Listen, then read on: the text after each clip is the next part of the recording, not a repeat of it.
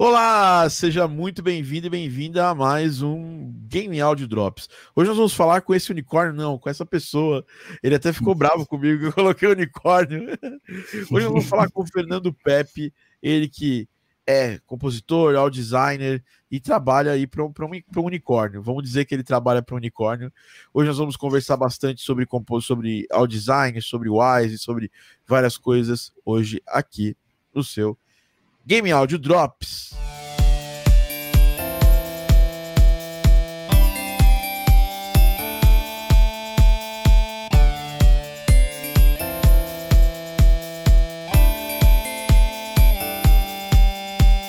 É isso aí, galera. Sejam muito bem-vindos ao Game Audio Drops, o seu podcast, a sua pílula de áudio para games aqui da Game Audio Academy. O Pepe, a gente já trouxe ele aqui algumas outras vezes. Não é a primeira vez que a gente traz o Pepe aqui para falar com vocês. É... Deixa eu mutar aqui esse, esse maldito. o maldito, esse maldito microfone aqui que fica vazando, desculpa, gente. É, não é a primeira vez que eu trago o Pepe aqui, mas hoje a gente vai falar um pouco mais pessoal dele, porque a gente, a gente costuma. Eu caí. Ah, não caí, não. É, a gente costuma falar muito com o Pepe é, sobre. A gente falou, teve um podcast bem grande, onde a gente estava eu, o Pepe e o Maurício. Inclusive, esse podcast, antes de, de qualquer coisa, para você, depois que você acabar de assistir esse aqui, é, eu vou até indicar aqui certinho sobre efeitos sonoros é, que a gente fez com o Pepe e com o Maurício. Deixa eu só achar aqui. Áudio Drops. Deixa eu ver se eu acho aqui fácil. Senão depois eu procuro na lista e falo para vocês. A gente já, o Pepe já participou de pelo menos dois Game Audio Drops. Um primeiro falando sobre a GDC, né? Saudade de GDC, né, Pepe? É, faz tempo. Saudade do que não vivemos, GDC. esse ano. É, inclusive, já rolou a CDC e tal. A gente vai gravar depois um episódio para falar do que eu achei desses eventos online, né? Ah, e aí depois a gente a gente vai a gente vai a gente gravou mais um outro que esse eu acho o podcast que foi fundamental é, onde a gente falou bastante sobre efeitos sonoros, deu uma dica, deu uma lista de vários sites e referências e plugins. Ó, oh, Rafael, ó, o Samuel Ferrari aqui com a gente, Pepe que é um unicórnio. o unicórnio é uma piada, né, gente? Só para entender. É, enfim, a gente já gravou uns dois podcasts juntos, mas esse aqui a gente trouxe para falar um pouco do Pepe. Eu acho que é legal a gente tá fazendo essa série de perfil com várias pessoas da indústria. A gente já gravou com o Bacamor, gravou com a Juliane semana passada, e hoje eu estou trazendo o Pepe aqui para fazer esse podcast. Pepe, muito obrigado pela presença, meu amigo. Prazer todo meu. Vinha Pepe, mais uma vez, né? Das outras vezes você estava no Amazonas, agora está em São Paulo, né? Agora está aqui de volta. De volta à terrinha. Pepe, conta pra gente um pouquinho, né? Esse é o básico de toda vez que a gente troca ideia. Como é que foi, uhum. como é que surgiu o seu interesse em, em música, em, em, efeitos sonoros, em, em, jogos, mas não, não só em jogos em si, mas na parte da, do áudio para os jogos. Como é que surgiu? Tá, primeiro, e aí galera, todo mundo que tá assistindo. Eu acho que a maioria das pessoas que trabalham com isso, acho que surgiu jogando, né? Eu imagino. Uh, começou quando eu era moleque, sempre curti jogar. Eu já tinha aí uma, um pezinho na parte de música. Minha família sempre tocou em igreja. E aí, cara, jogando alguns jogos, sempre tem marca, né? Música, principalmente música, marca muito, né? A, a, nossa geração, a época, principalmente antigamente as músicas eram bem mais temáticas, mais marcantes que hoje em dia. Hoje é bem mais é, texturas, mas eu acho que isso começou por aí, assim comecei querendo me, me especializar nisso. Na real, sempre foi um sonho, né? Eu comecei primeiro trabalhando com game design, mas a parte musical sempre esteve ali por conta da minha vontade mesmo de trabalhar com. de pro, poder produzir o que eu amava ouvindo, né, nos jogos. Acho que o jogo principal que eu gosto muito é o Halo. Então, toda vez que eu ouvia aquela aquele canto gregoriano, já já dava aquela vontade absurda de, de, de, pensar em fazer algo disso um dia. Mas acho que começou jogando mesmo, sendo sendo gamer. E qual foi o seu primeiro videogame? Qual foi o seu primeiro contato com, hum, com, com o jogo? Cara, eu acho que meu pai tinha um Atari. Eu, eu lembro quando era puta, pouquíssimas memórias. Eu sempre tive videogame muito, muito tarde, assim, já os negócios já estavam morrendo e aí eu tava comprando. Eu nunca tive condição de comprar na época ou no momento que tava rolando. Mas acho que o videogame que, que eu descobri de verdade que eu gostava de jogar, acho que foi o Super Nintendo, acho que para a grande maioria das pessoas da minha, da minha idade, né? É, acho que foi o, o, Super Nintendo, mas acho que o videogame que mais assim explodiu, assim, como tipo, viciou, acho que foi o PlayStation, PlayStation 1 e 2. Mais o 2 do que o 1, na época de Wing Eleven, For Speed, é, Shadow of Colossus, acho que foi o, o que explodiu, assim, mas que eu lembro eu jogando mesmo de verdade foi Super Nintendo. Acho que foi Super Nintendo o primeiro que eu peguei, assim, e joguei. Já, tipo, na época, já, acho que quando eu peguei Super Nintendo já devia ter Play 1, eu acho, alguma coisa assim.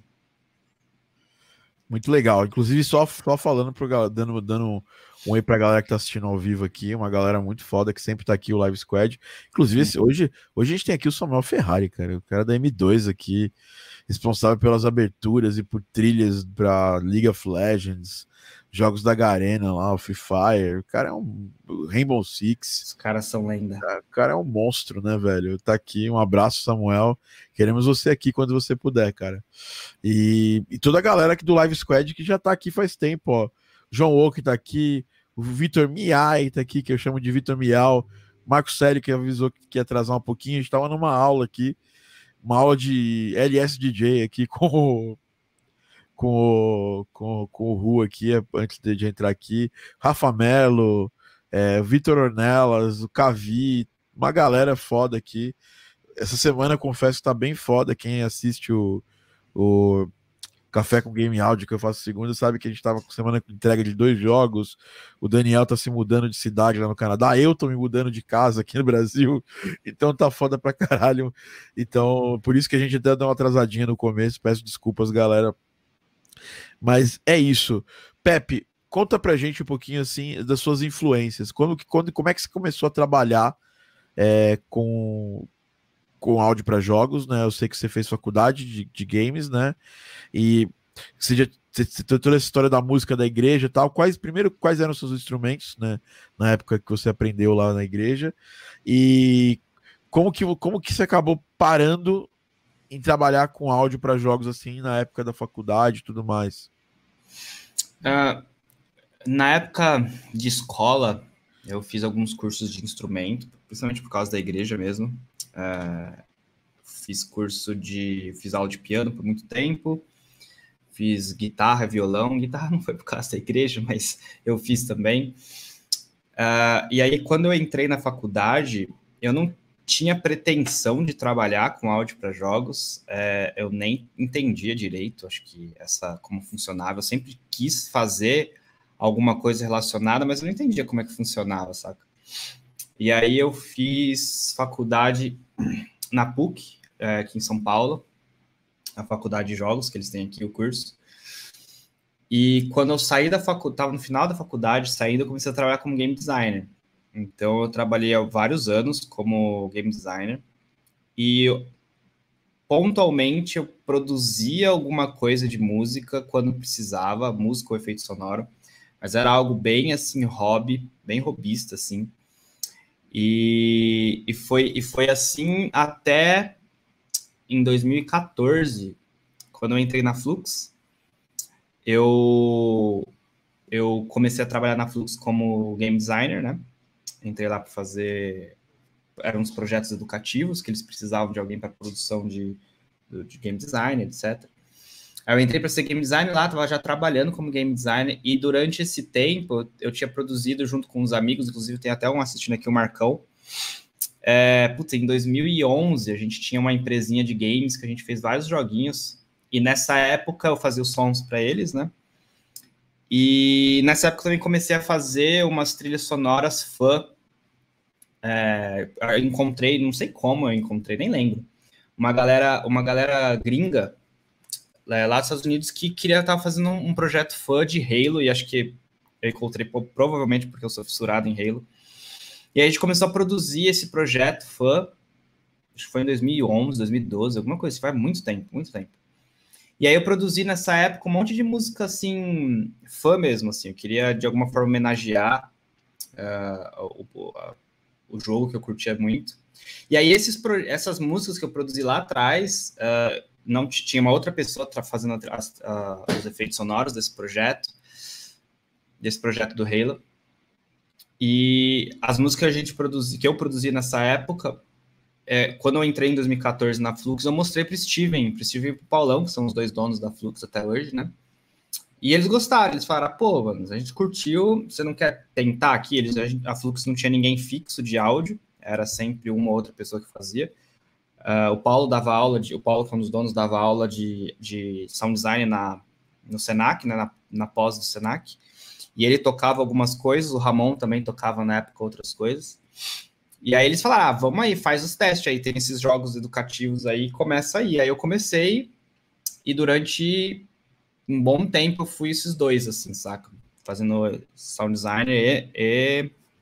Eu nem fazia muito música, né, pra ser sincero, era mais efeitos sonoros, aí eu comecei a aprender, assim.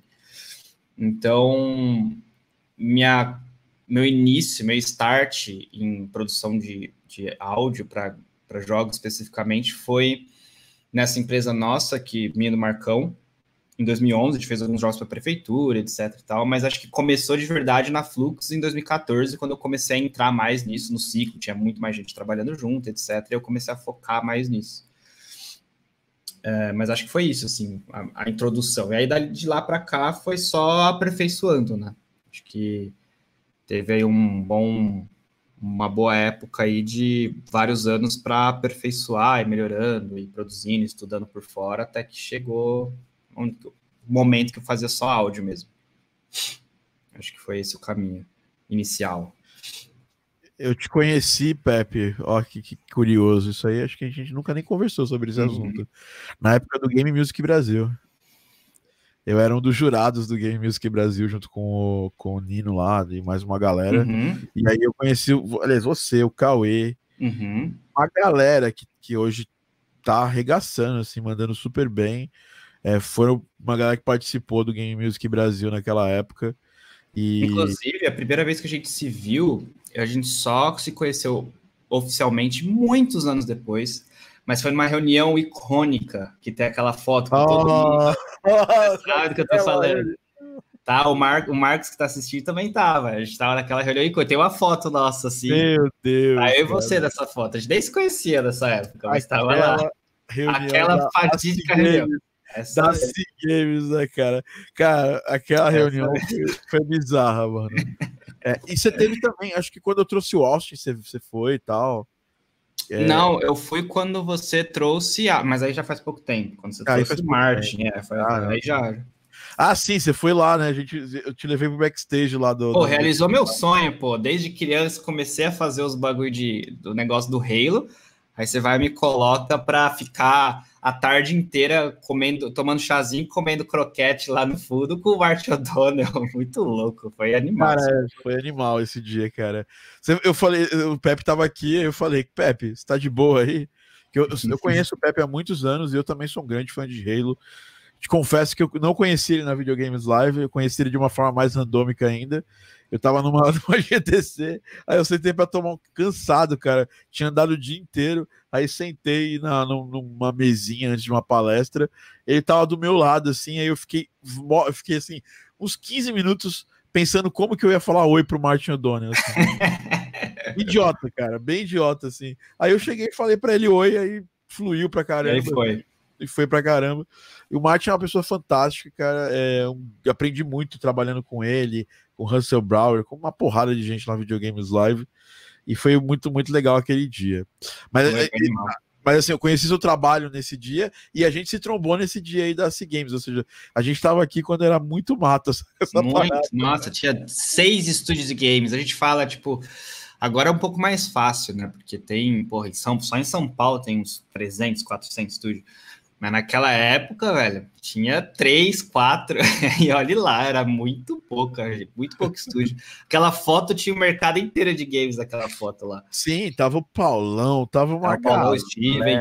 Steven.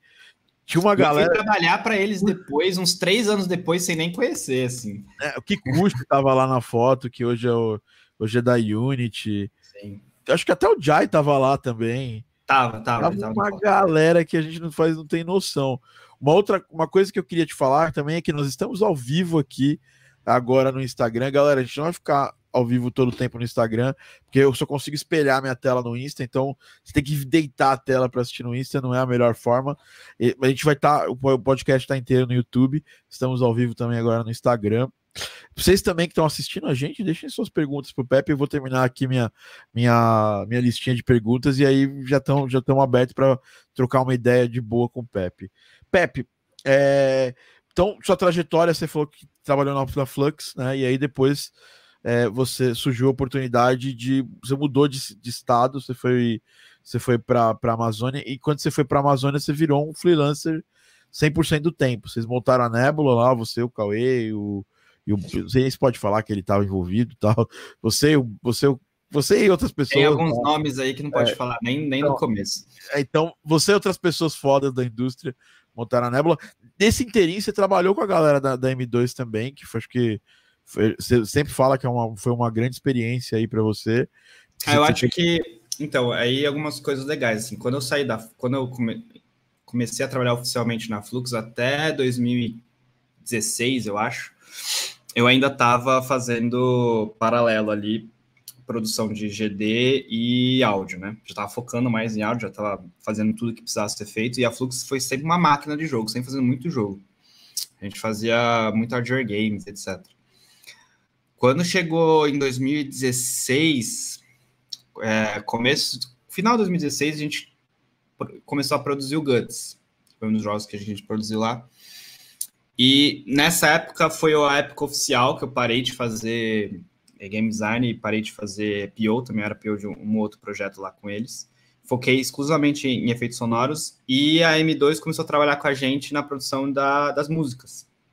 Eu conheci na época lá o Samuel, o Felipe, Matheus e o Clóvis, né? Na, na, na, no Guts mesmo, na produção do Guts, a gente trabalhou junto durante um ano aí quase, isso antes, quando estava na Flux.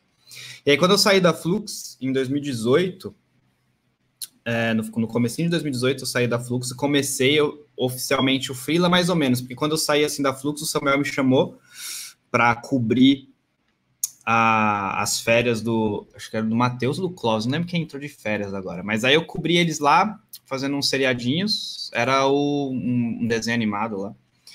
E aí eu fiquei trabalhando com eles, acho que um ou dois meses, eu não lembro direito. E aí depois saiu de vez, eu fiquei mais um tempo lá. Fiquei até quase, eu fiquei um, uns meses lá com eles ajudando. ficava um pouco em casa também. E nesse tempo foi o tempo que comecei a fazer freela.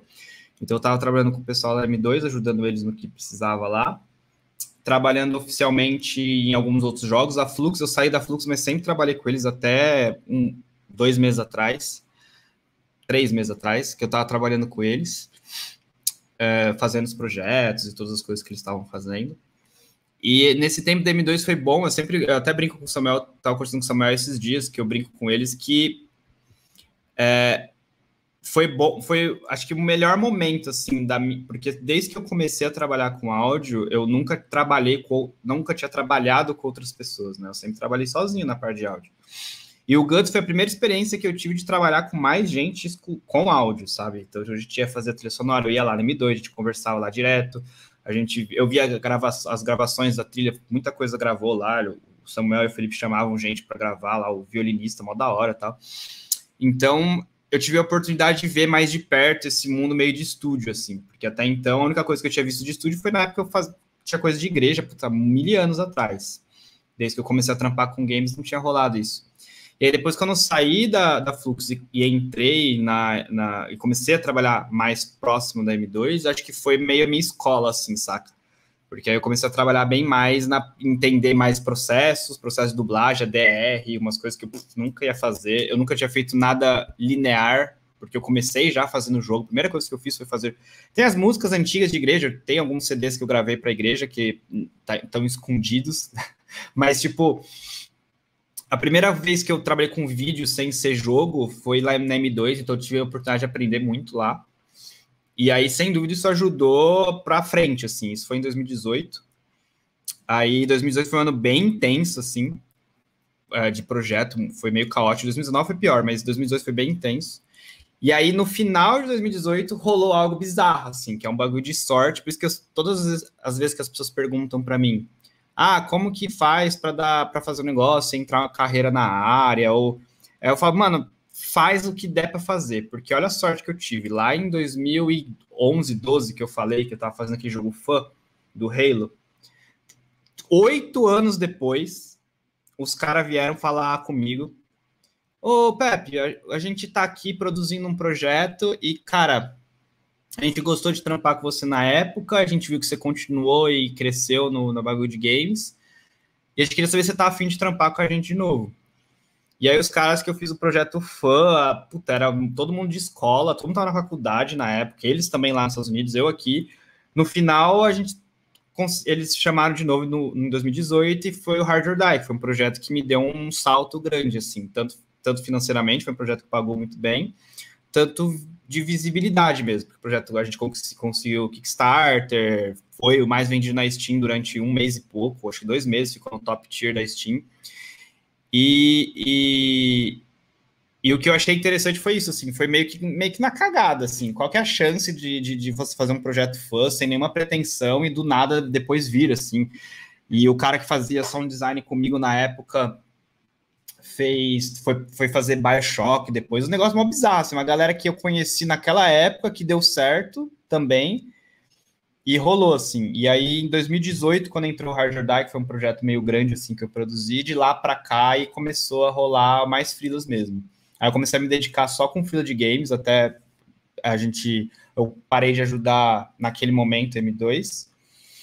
E aí, de lá para cá, a gente abriu a Nebula.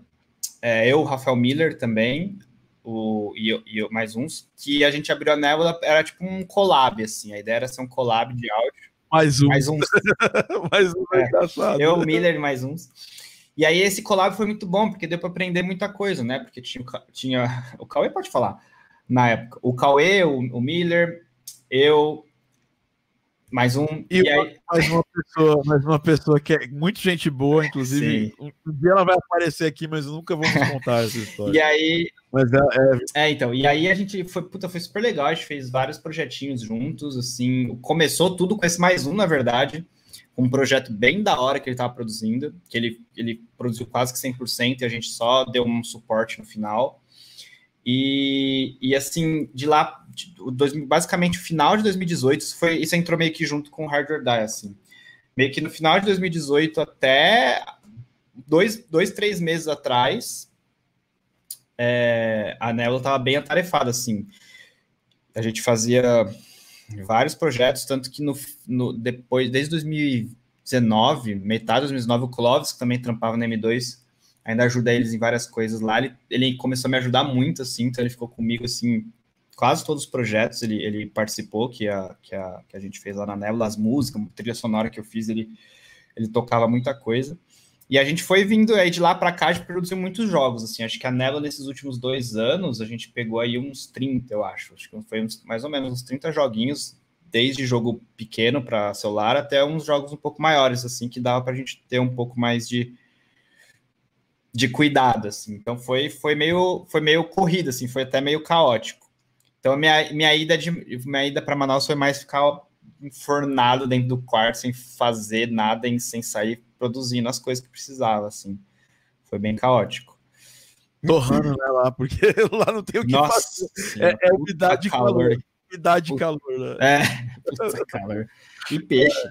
E peixe. Só isso. Umidade de calor, tucupi, taca, tucupi. E tacacá. tacacá.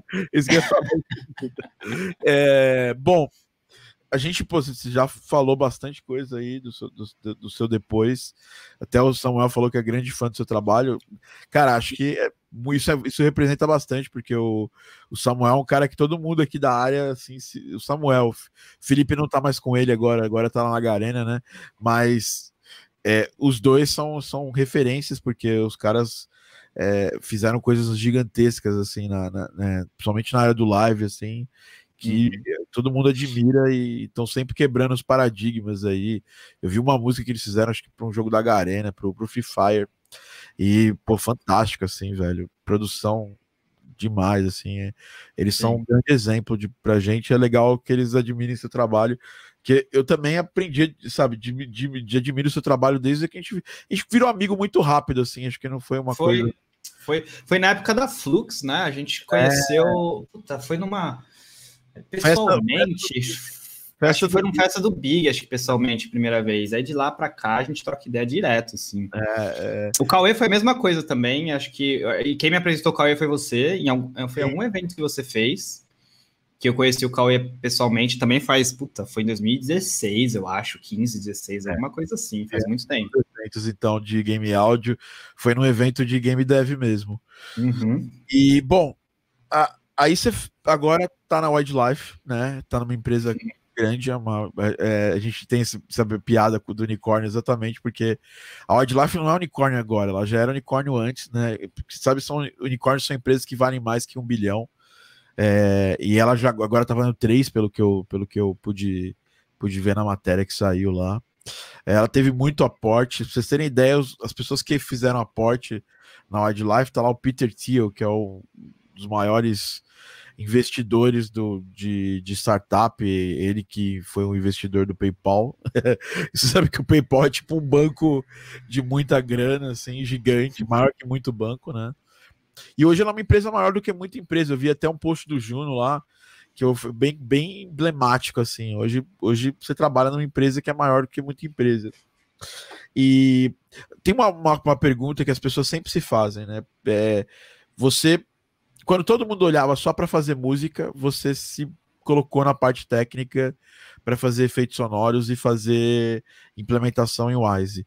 Eu acho que o grande ponto que eu lembro, é legal conhecer uma pessoa que você vai falar, porque eu lembro desse ponto, foi o ponto que vocês contrataram a que vocês contrataram a M2 para fazer o, o, Guts lá, e você uhum. abriu mão completamente de, de tocar de tocar na música e focar nos efeitos sonoros e focar na implementação. Foi uma época que teve até uma, uma concorrência, todo mundo entrou, aí você perguntou, por... até você falou, cara, pô, respeitei por que, que você não entrou. E eu, na, época, eu tava, na época eu tava me estruturando aqui, eu só tinha um cliente, que era o Daniel tal, e eu não tinha condições de pegar esse projeto. A gente tem que saber é, é, o tamanho da, da, da, das coisas que a gente pode pegar. Hoje eu já tenho equipe, hoje eu já consigo pegar mais coisas.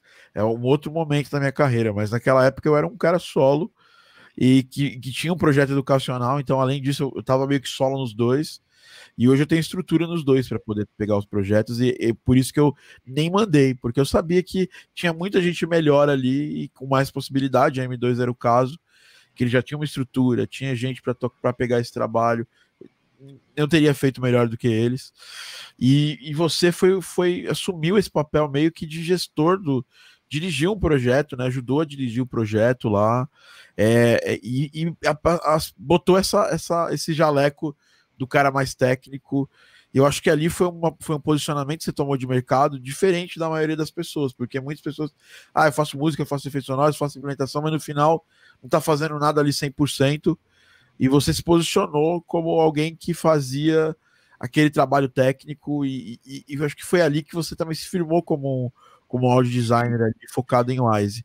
Sim. Como, como, é que foi essa história de você então, primeiro tomar essa decisão, que eu acho que foi uma uhum. decisão, eu lembro que você me comentou que foi. E, e, segundo, como é que foi, como é que surgiu sua proximidade com Wise e, uhum. e essa, essa, escalada, porque até, até você você largar a Nebula, a, a, a Nebulas, ela, ela, era uma empresa, ela era uma empresa das empresas parceiras da, da Audio Kinect, né? É, ela ainda é, é, eu não sou mais, né, vinculado, assim, de forma mais oficial, mas ela ainda faz, ainda tem, a gente tem uma proximidade bem boa lá com, com o Mike é, com o pessoal da, da Wise.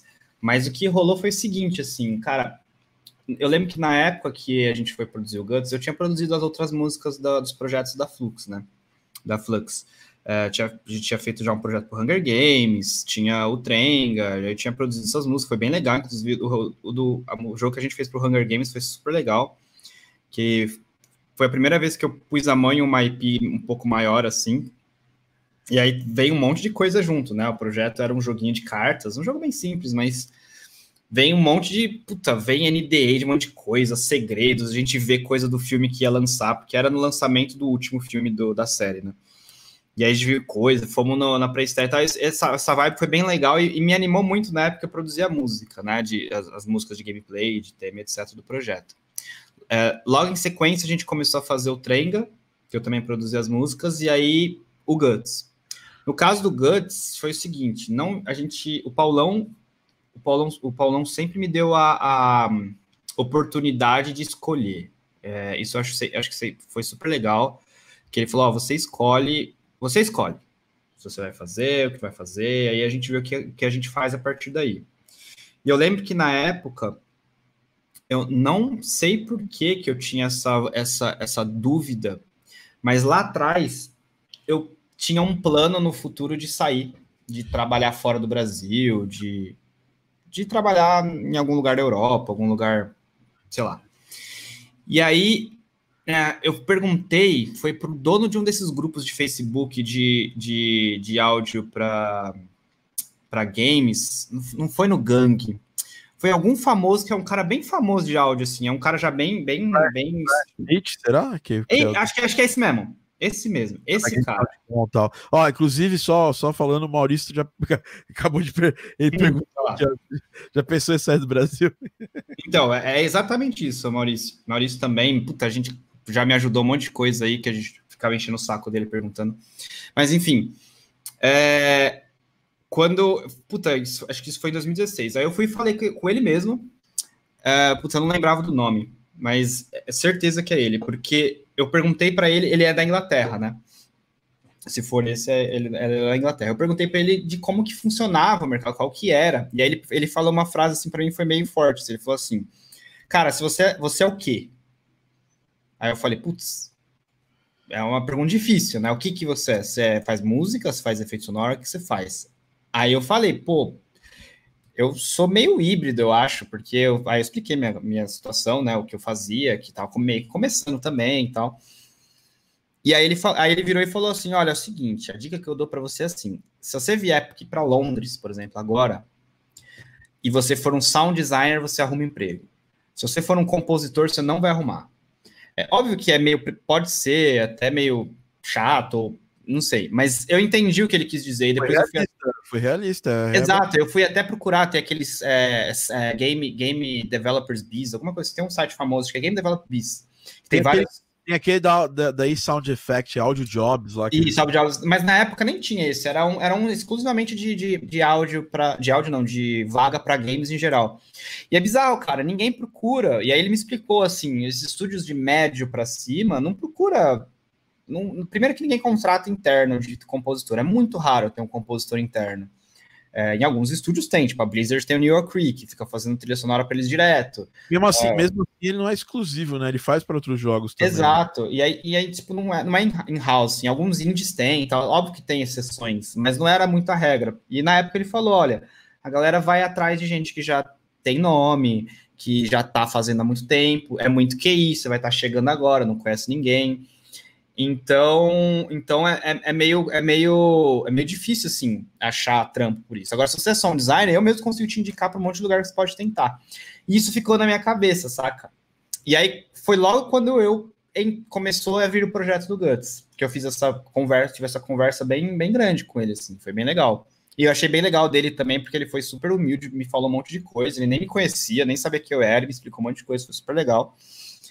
E aí, quando veio o projeto do, do Guts, eu não conseguia fazer tudo sozinho, era impossível. Acho que essa é a...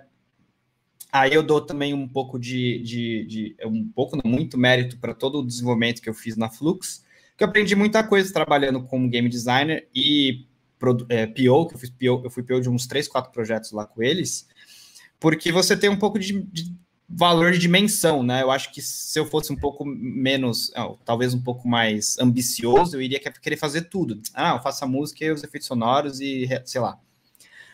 Só que a gente queria fazer trilha sonora dinâmica, trilha sonora legal, com qualidade legal.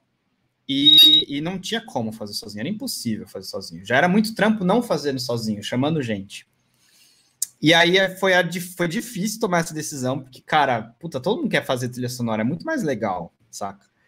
Só que eu acho que foi a decisão, acho que é foi o momento mais importante ali, porque essa decisão virou uma bola de neve até hoje, assim, porque nessa decisão de não fazer música foi a decisão que me fez focar em especializar em Wise na época, foi a decisão que me fez conhecer, no caso, M2, depois trabalhar com eles e aprender muito mais sobre áudio também e poder trabalhar em mais coisas com eles.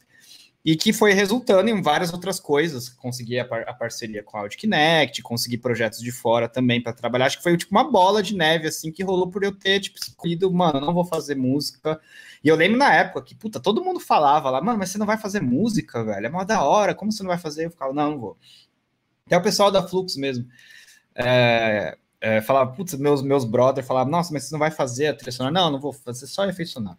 E aí foi o momento que foi meio que, tipo, um, acho que a, o principal feedback que eu peguei foi desse cara, Guy alguma coisa, eu acho que era o nome dele, eu não lembro, eu preciso pesquisar para ver o nome dele, porque ele, ele foi importante. Ah, ah não, então não foi, não é o Brian, não, é o Guy Whitmore. Pode ser, eu acho que era Guy o nome dele, velho. Na minha, na minha memória é Guy, mas... Se é Guy, é o Guy Whitmore, acho, provavelmente. É, é, é, é, alguma coisa assim. Eu, eu, sei que, eu sei que ele era inglês, porque eu, a gente falou muito sobre a Londres especificamente, ou ele estava lá, mas foi muito, a gente falou muito sobre Londres uh, e da Europa em geral.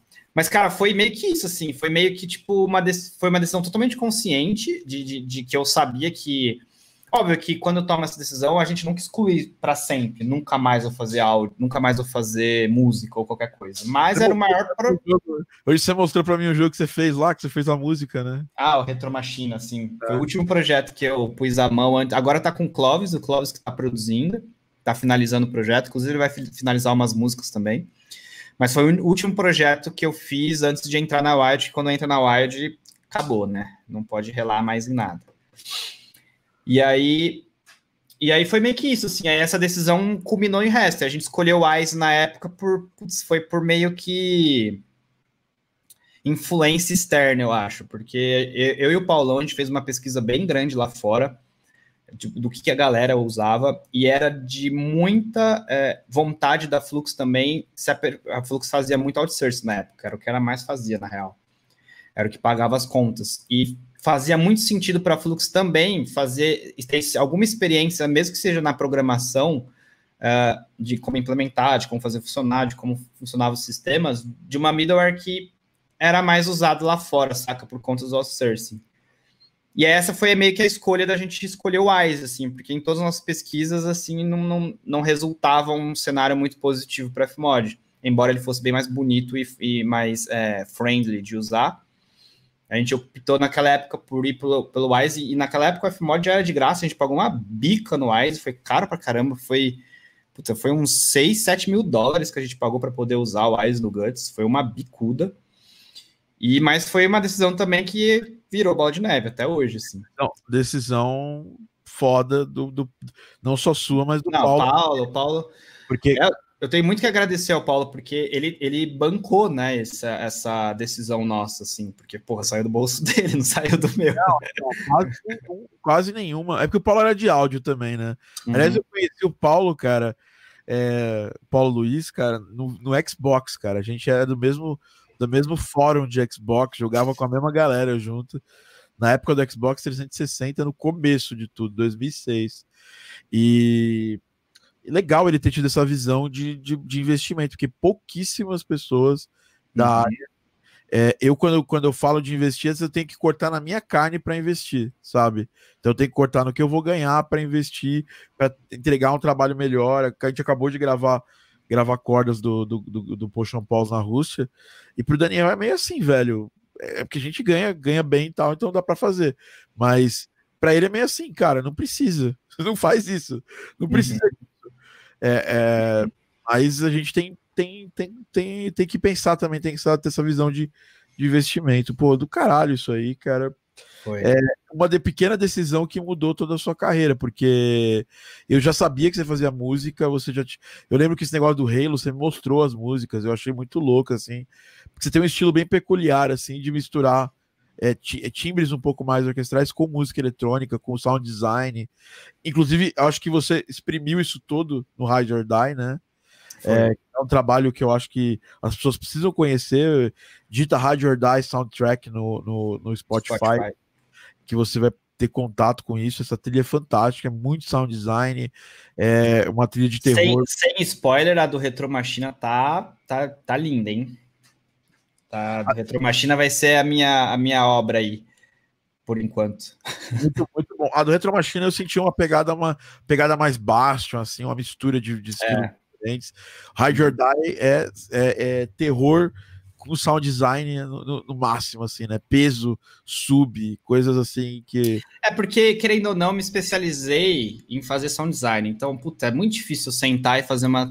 Consigo, já fiz, faço, mas é, é, é é meio que automático, assim. Quando eu vou sentar para fazer alguma música nova, eu já penso mais em barulho primeiro do que na, nas outras coisas, assim. Então, a maioria das trilhas sonoras que eu faço vai ter ruído, velho. Vai ter barulho, vai ter alguma coisa zoando aí que vai cagar tudo. Bom, aproveitando esse papo, né? Além do Wise, que você, que você uhum. masterizou durante o tempo, eu sinceramente não conheço nenhum brasileiro que, que tem tanta proximidade e que já implementou tantos jogos em Wise quanto você, aqui, brasileiro que trabalhou na indústria aqui do Brasil. Tem uma galera lá fora, não, não dá pra. Tem muita gente que eu nem conheço. O dia desse passado eu conheci um technical audio designer da, da Sony que é brasileiro e eu nem, sabia, nem conhecia ele. Esses dias eu conheci um menino que trabalha na Exani Audio. Uhum. Vai, vai, trazer ele para fazer um podcast no futuro brasileiro também. Então, assim, a gente não conhece todo mundo da indústria, mas das pessoas, da, da galera aqui do Brasil que trabalhava aqui nas empresas brasileiras e tal, eu acho que eu não conheço ninguém que, que fez, trabalhou tanto com o Wise quanto você. Até por isso que a gente até fez um curso juntos, tá? Estamos aí. Estou montando ainda. Então, Culpa minha não ter tá saído ainda. Ele tá em fase milionária aí, a gente já, tá, já lançou ele para alguns alunos, que é o uhum. Total. É, o Maurício falou aqui, ó, legal da galera, vamos trazer um pouco da galera aqui, ó. O Maurício falou: sua decisão de se tornar ao designer teve motivos extremamente semelhantes à minha, mesma linha de raciocínio. Aliás, Maurício, não sei porque você não está participando aqui hoje, acho que faltou de mandar o link, desculpa, eu assumo a culpa disso. É, é, eu, não acho, eu não acho mais legal fazer, fazer, fazer trilha, não, Maurício falou.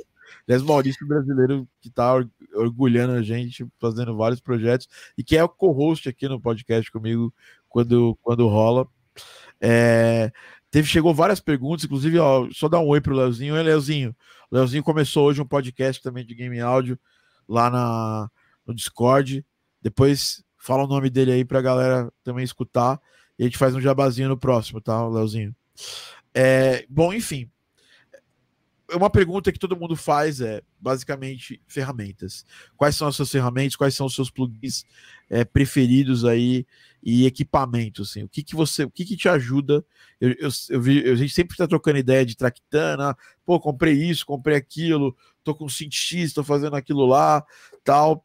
Se você puder citar hoje, quais são as suas as suas armas aí secretas, coisas que você usa para shapear seu som, tanto em VST, VSTI, quanto em equipamento físico que você acha que, que, que é legal as pessoas saberem que você usa e que pode ser que realmente faz diferença no seu som.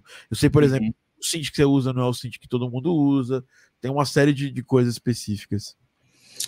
Tá. Uh, Para Foley, eu sou. Eu, eu, não tenho muitos microfones, na verdade, mas o que eu mais uso é um que não é. Acho que não é muito indicado, mas é o que eu mais uso. É o 414 da, da KG. É o microfone, ele tem várias polaridades, então eu gosto de usar ele para fazer foley quando precisa. E ultimamente estou fazendo muito mais foley do que antes. Antes eu usava muito mais banco e modelava as coisas. Hoje eu tenho um pouco mais de tempo, consigo me, me dedicar um pouco mais a, a, gravar o arquivo mesmo, mexer nas coisas. Cara, synth físico, eu tenho só o Minilog, tá aqui do, do outro lado aqui. Eu, eu amo esse synth. Eu perguntei, eu não lembro onde, mas acho que foi um. Eu acho que foi. Acho não, tenho 99,9% de certeza que foi o Langoni que me, que me, que me indicou para eu comprar o Langoni e o Clovis, que, que da M2, que está comigo lá nos projetos e tal, tá agora no Retro Machina. Que... Langoni tá sempre aí para fazer a gente comprar Cinti aqui, ó. É, só Esse... me fez gastar dinheiro, Langoni. Langoni toda hora me manda um negócio novo da hora, assim, fala, Pepe, olha isso aqui, achei puta, soma isso, mais isso, mais aquilo, vai ficar incrível. Aí ele me manda um negócio, eu falo, caralho, mano, não quero gastar dinheiro, mas é da hora. O Langoni me faz gastar dinheiro, mas ele já me deu muita coisa. É, e aí o Langoni que me indicou, o Langoni Claus me indicou o, o Minilog, aí eu comprei, cara, eu tenho ele faz uns cinco anos e não, acho que eu só trocaria ele pro XD, pro Minilog XD, que é a versão mais atualizada, que tem também digital, que é um, um híbrido. Então, de Cinti, eu só uso ele, uso bem menos do que eu gostaria, eu já usei muito mais, hoje em dia eu só uso para brincar, para produzir algumas coisas. O Retromachina eu usei pra caramba para fazer Retromachina, fazer trilha sonora do, do, do Retromachina, eu usei muito, muito mesmo. Agora, plugins, cara, plugins é complexo, porque acho que depende um pouco muito do contexto, né? É, quando eu vou produzir alguma trilha sonora, no caso do Retromachina, eu, puta, eu uso diversas coisas, assim. Uh, o Splice tem uns negócios interessantes que a gente, que eu peguei de, de Hand, hand to On, uh, que o pessoal até conversei com você no grupo lá do Telegram, com uma galera, assim, deu várias opiniões, que no final usei muito Arturia, aquele collect, V Collection, para fazer. Uh, o Serum também eu tenho pelo Splice, e para mim é, é o, o, o digital assim que eu acho mais foda. É, é para mim é o melhor. Eu, eu uso também uma, o Massive, eu usei também porque uh, o, o, a principal referência do, do Retro Machina que os devs me passaram na época que comecei a produzir era o Disaster Piece. Né? Os caras que gostavam muito de Hyper, é, Hyperlight, que é o nome do jogo, não esqueci, mas Gostava muito da trilha e tal, e o Disaster usa pra caramba o Massive, né? Ele, tipo, usa muito. No final, usei pouco no retrô, mas eu usei algumas coisas para tentar trazer um pouco que o que eles queriam, né, do, do dessa, dessa textura aí do, da, do Hyper. Uh, de sintetizador, acho que eu uso, eu uso muito Zebra. Nossa, eu uso demais Zebra. Acho que, putz, Zebra é o meu... Você é o embaixador do Zebra, cara. Puta, Zebra, Zebra não dá, velho qualquer coisa que eu vou fazer, eu abro Zebra, velho. Puta, eu amo esse negócio, acho incrível. Eu é, adoro. Nossa. Eu adoro os synths da Yuhi, cara. É... Nossa, é lindo, é lindo. Eu, também, eu gosto, eu tenho aqui, eu uso sempre. Sim. O Zebra LED é de graça, então quem quiser saber um pouquinho de como é o Zebra, entra lá no, Yuhi, baixa o Zebra LED, que é foda. Sim. De, de synth, acho que eu uso isso, assim uh, instrumentos normal, aí é o Contact, né? O Contact tem tudo, assim, aí depende do que for produzir, o que, que vai ser feito. É, sempre vem algumas coisas novas, assim. Quando é caro é meio complexo, né? Mas é que o Langoni gosta dos bagulho caro, mas o Langoni que manda muita coisa, assim, para eu dar uma olhada de, de, de, de VSTI, de Contact, etc. Uh, pra principal dealer dessas coisas de equipamento. Tanto que eu tenho, eu tenho, eu tenho três cintos aqui. Dois eu comprei do Langoni. É, então. É, então. Aí de, de caixinha eu, eu usei muito fone. Puta, 90% do meu tempo eu trabalho com fone, mas eu tenho as, umas iLouds aqui que eu comprei. O Clóvis indicou, eu amo elas, acho elas muito boas. Elas também são bem portáteis, então quando preciso ir para algum lugar. E nesses últimos dois anos eu viajei pra caramba, então elas foram assim muito boas, foi indicação do Clovis. Uh, e físico eu também comprei do Clovis, também uma Audient, eu uso uma interface da Audient, que eu acho bem, bem, bem legal. Agora, para produzir efeitos sonoros, aí eu já uso Valhalla, o, o, o delay para mim... É, tem, o, tem o, o, o, de graça novo deles, né, que é, é, é um... É, que é bem legal, mas eu uso o Vintage, o, o Reverb Vintage. Uso o Delay, eu gosto, eu gosto muito mais do Valhalla Delay agora, ele é, ele é meio novo do que o Echo, eu usava da, da Sound Toys antes, o Echo Boy, mas eu prefiro usar o Valhalla Delay, eu acho mais, sei lá, eu curti mais usar.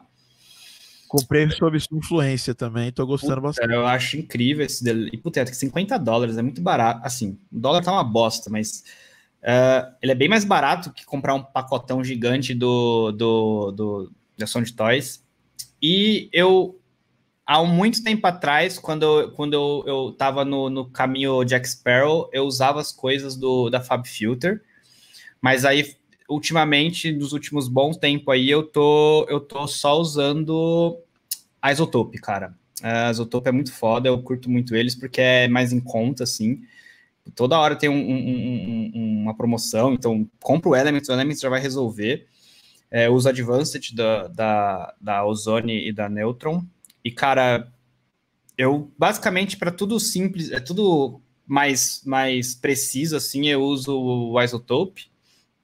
Criativo, aí tem um monte, tem Low Ender, tem Vector Melt, puta, tem um, puta, é infinito, né? Criativo depende do que você quer fazer, eu uso o Kilohertz também, acho que é Kilohertz o nome, eu assino o Slate, Slate Digital, Sim, e vem um, pacote, vem um pacote da Kilohertz que é bem legal, tem várias coisas legais de pitch shifter e, sei lá, puta, Putz, tem um monte de coisa. Frequency shifter, mod, sei lá o quê. Putz, tem tremolo e putz, tem um monte de coisa que tem. É um pacotão de coisas de sound design que eu gosto muito de usar, assim. Então, é basicamente isso, assim. É o Isotope, o, o Islate e Valhalla, assim. Acho que isso aí já, já me resolve, já. Cara, legal. Pô, eu, eu, aliás, você, você, o Maurício ficava, fica me, ficam dia, me diabrando pegar as coisas da Valhalla. Eu já agora quase zerei, peguei tudo. Eu tinha pe... comprado o primeiro. Cara, é lindo. Feat de Verb, né? E os, os, de graça da Valhalla, se vocês não baixaram, a gente sempre indica em todos, em vários podcasts, mas o Freak Echo é bem legal para efeito sonoro, é muito legal você brincar com LFO lá para fazer efeitos sonoros. E o Supermassive também, cara, ele é um, é um dos melhores plugins gratuitos que tem de efeito, acho que não tem nem o que falar. Ah, esqueci de, de pontuar também. De DAO, é, é, até, até perguntaram aí no, no chat, o Murilo perguntou se eu continuo usando no Endo. Eu uso no Endo para as minhas coisas. Na Wild eu não estou usando no Endo, na Wild eu uso o Reaper. Mas para as minhas coisas eu uso no Endo e uso o Cubase. Cubase para mim é, é, é, divino. Eu não troco Cubase por nada. Para produção de música, etc. Não, não troco. O Nuendo é um Cubase maior, então é a mesma coisa, assim. Então, se você tem a condição de ter um Nuendo, resolve aí, porque, porque é o, o, o acima. E mais efeitos sonoros eu gosto muito do Reaper também, e é o que a gente usa lá na, na Wild. Pelo menos o que eu estou usando na Wild é o Reaper. Muito bom. E lá, lá eles têm uma série de plugins também. Cê, cê, como é lá você também tem você tem uma, deve ter uma baita liberdade para poder pedir coisas quando precisa e tudo mais, né? Uhum, sim. Bom, finalizando, né? Minha última pergunta aqui das, das antes de abrir para as perguntas da galera, eu queria fazer perguntar para você o seguinte: é, hoje você está lá na, na, na Wildlife e eu, eu fui um processo de contratação que, inclusive, eu me sinto até um pouco responsável. O Luiz me ligou e perguntou. Fiquei uma hora conversando com o Luiz um dia e o Luiz me perguntou várias vezes de você e porque ele queria saber exatamente. É, porque ele veio, ele veio bem influenciado lá por uma outra pessoa que trabalha lá, não preciso, posso falar o nome dessa pessoa, talvez. Pode, é, Caco. Caco me ajudou pra caramba. Caco, ou não, outra, outra pessoa falou que, que, que falou que, que o, o, perfil certo era trazer. Ah, eu já não sei. É, aquela outra pessoa, não sei se pode falar. eu já não sei. É, é um perfil um pouco mais. Pouco, uma pessoa que tivesse mais, mais é, voltada à parte técnica e não quisesse sentar ali só para fazer música e tudo mais. Uhum. Basicamente isso. E, e fica a dica para vocês. Os recrutadores eles olham muito isso. Eu via semana passada, é passada, teve a GDC. Eu vi uma palestra com a recrutadora da High Res e ela falou exatamente a mesma coisa que o Luiz falou para mim. E assim, uhum. ó, ó, as pessoas, elas, os contratantes das empresas maiores, quando eles querem montar uma equipe grande, eles querem trazer gente específica para cada uma das coisas. E basicamente ali eles queriam trazer um sound designer experiente, um Wise, e eles jogaram alguns nomes e, cara, foi muito fácil ali, porque o Pepper tinha mais experiência e que tinha mais é, tinha mais preparo. Então, fica a dica aí, se você quiser atuar nisso aí, você tem que, ser, tem que focar mais, é, focar bastante no, no, na parte técnica que você quer. E tanto que a outra pessoa que eu indiquei, ela, ela, também é uma pessoa que tem esse foco, né? Apesar dela também ser musicista e tal, ela, ela é, tem um foco total em Wise. É, como, como, é que você daria dica se você estivesse começando hoje? Estivesse começando hoje, fosse trabalhar com, com game áudio, é, o que você faria para. Não vou dizer que não sabendo tudo que você sabia, mas tira, tiro todas as suas experiências, tiro todas as uhum. suas formações. É, qual área específica do áudio para jogos você, você, você investiria seu, seu tempo de portfólio, de conhecimento, para poder conseguir um emprego, para conseguir um trabalho, é, tanto freelancer quanto um trabalho mais, é, uhum. mais trabalho formal como você tem hoje? Acho que a maior dica é desiste, mano. Sai dessa, que não vai rolar na brincadeira. na brincadeira. É, cara, difícil porque cada um vai, cada um tem a, o seu, o seu, cada um tem o seu objetivo, né? Acho que é difícil uma dica servir para todo mundo porque cada um tem um propósito diferente. Por exemplo, no meu caso, eu gosto pra caramba de fazer efeitos sonoros, então não é um negócio que não é prazeroso para mim. Se eu fosse olhar para trás fingindo que não que não lembro de nada, que não esqueci, que eu esqueci tudo ou que eu não sei, eu acho que eu, eu diria efeitos sonoros porque deu certo, porque funcionou e porque eu gosto pra caramba de fazer. Mas é difícil falar isso para, tipo, sei lá, um Austin History, sei lá, ou, ou um Disaster Piece, assim, uns caras que são super foda de, de trilha sonora, falar, putz, você devia ter feito efeito sonoro, ou música. Se eu tivesse feito música, possivelmente eu não estaria onde eu tô agora, eu acho que eu estaria pior. Mas isso, observando a minha carreira, a minha trajetória, a minha experiência, eu, eu focar em efeitos sonoros e aprender especificamente o Wise, não Fmod ou qualquer outra coisa, porque o Wise fez eu entrar na Wildlife, por exemplo. A gente usa o Wise aqui, eles precisavam de alguém que soubesse resolver as coisas, ou ajudar a resolver as coisas, e aí eu acabei entrando. Aí tem a outra pessoa, agora eu lembrei, agora eu sei do que você está falando, eu me toquei, tem a outra pessoa que é, é um deus no, no concorrente. Literalmente, eu acho que ninguém é mais foda que ele no planeta em Fmod, tá ligado? É, ele é, é muito.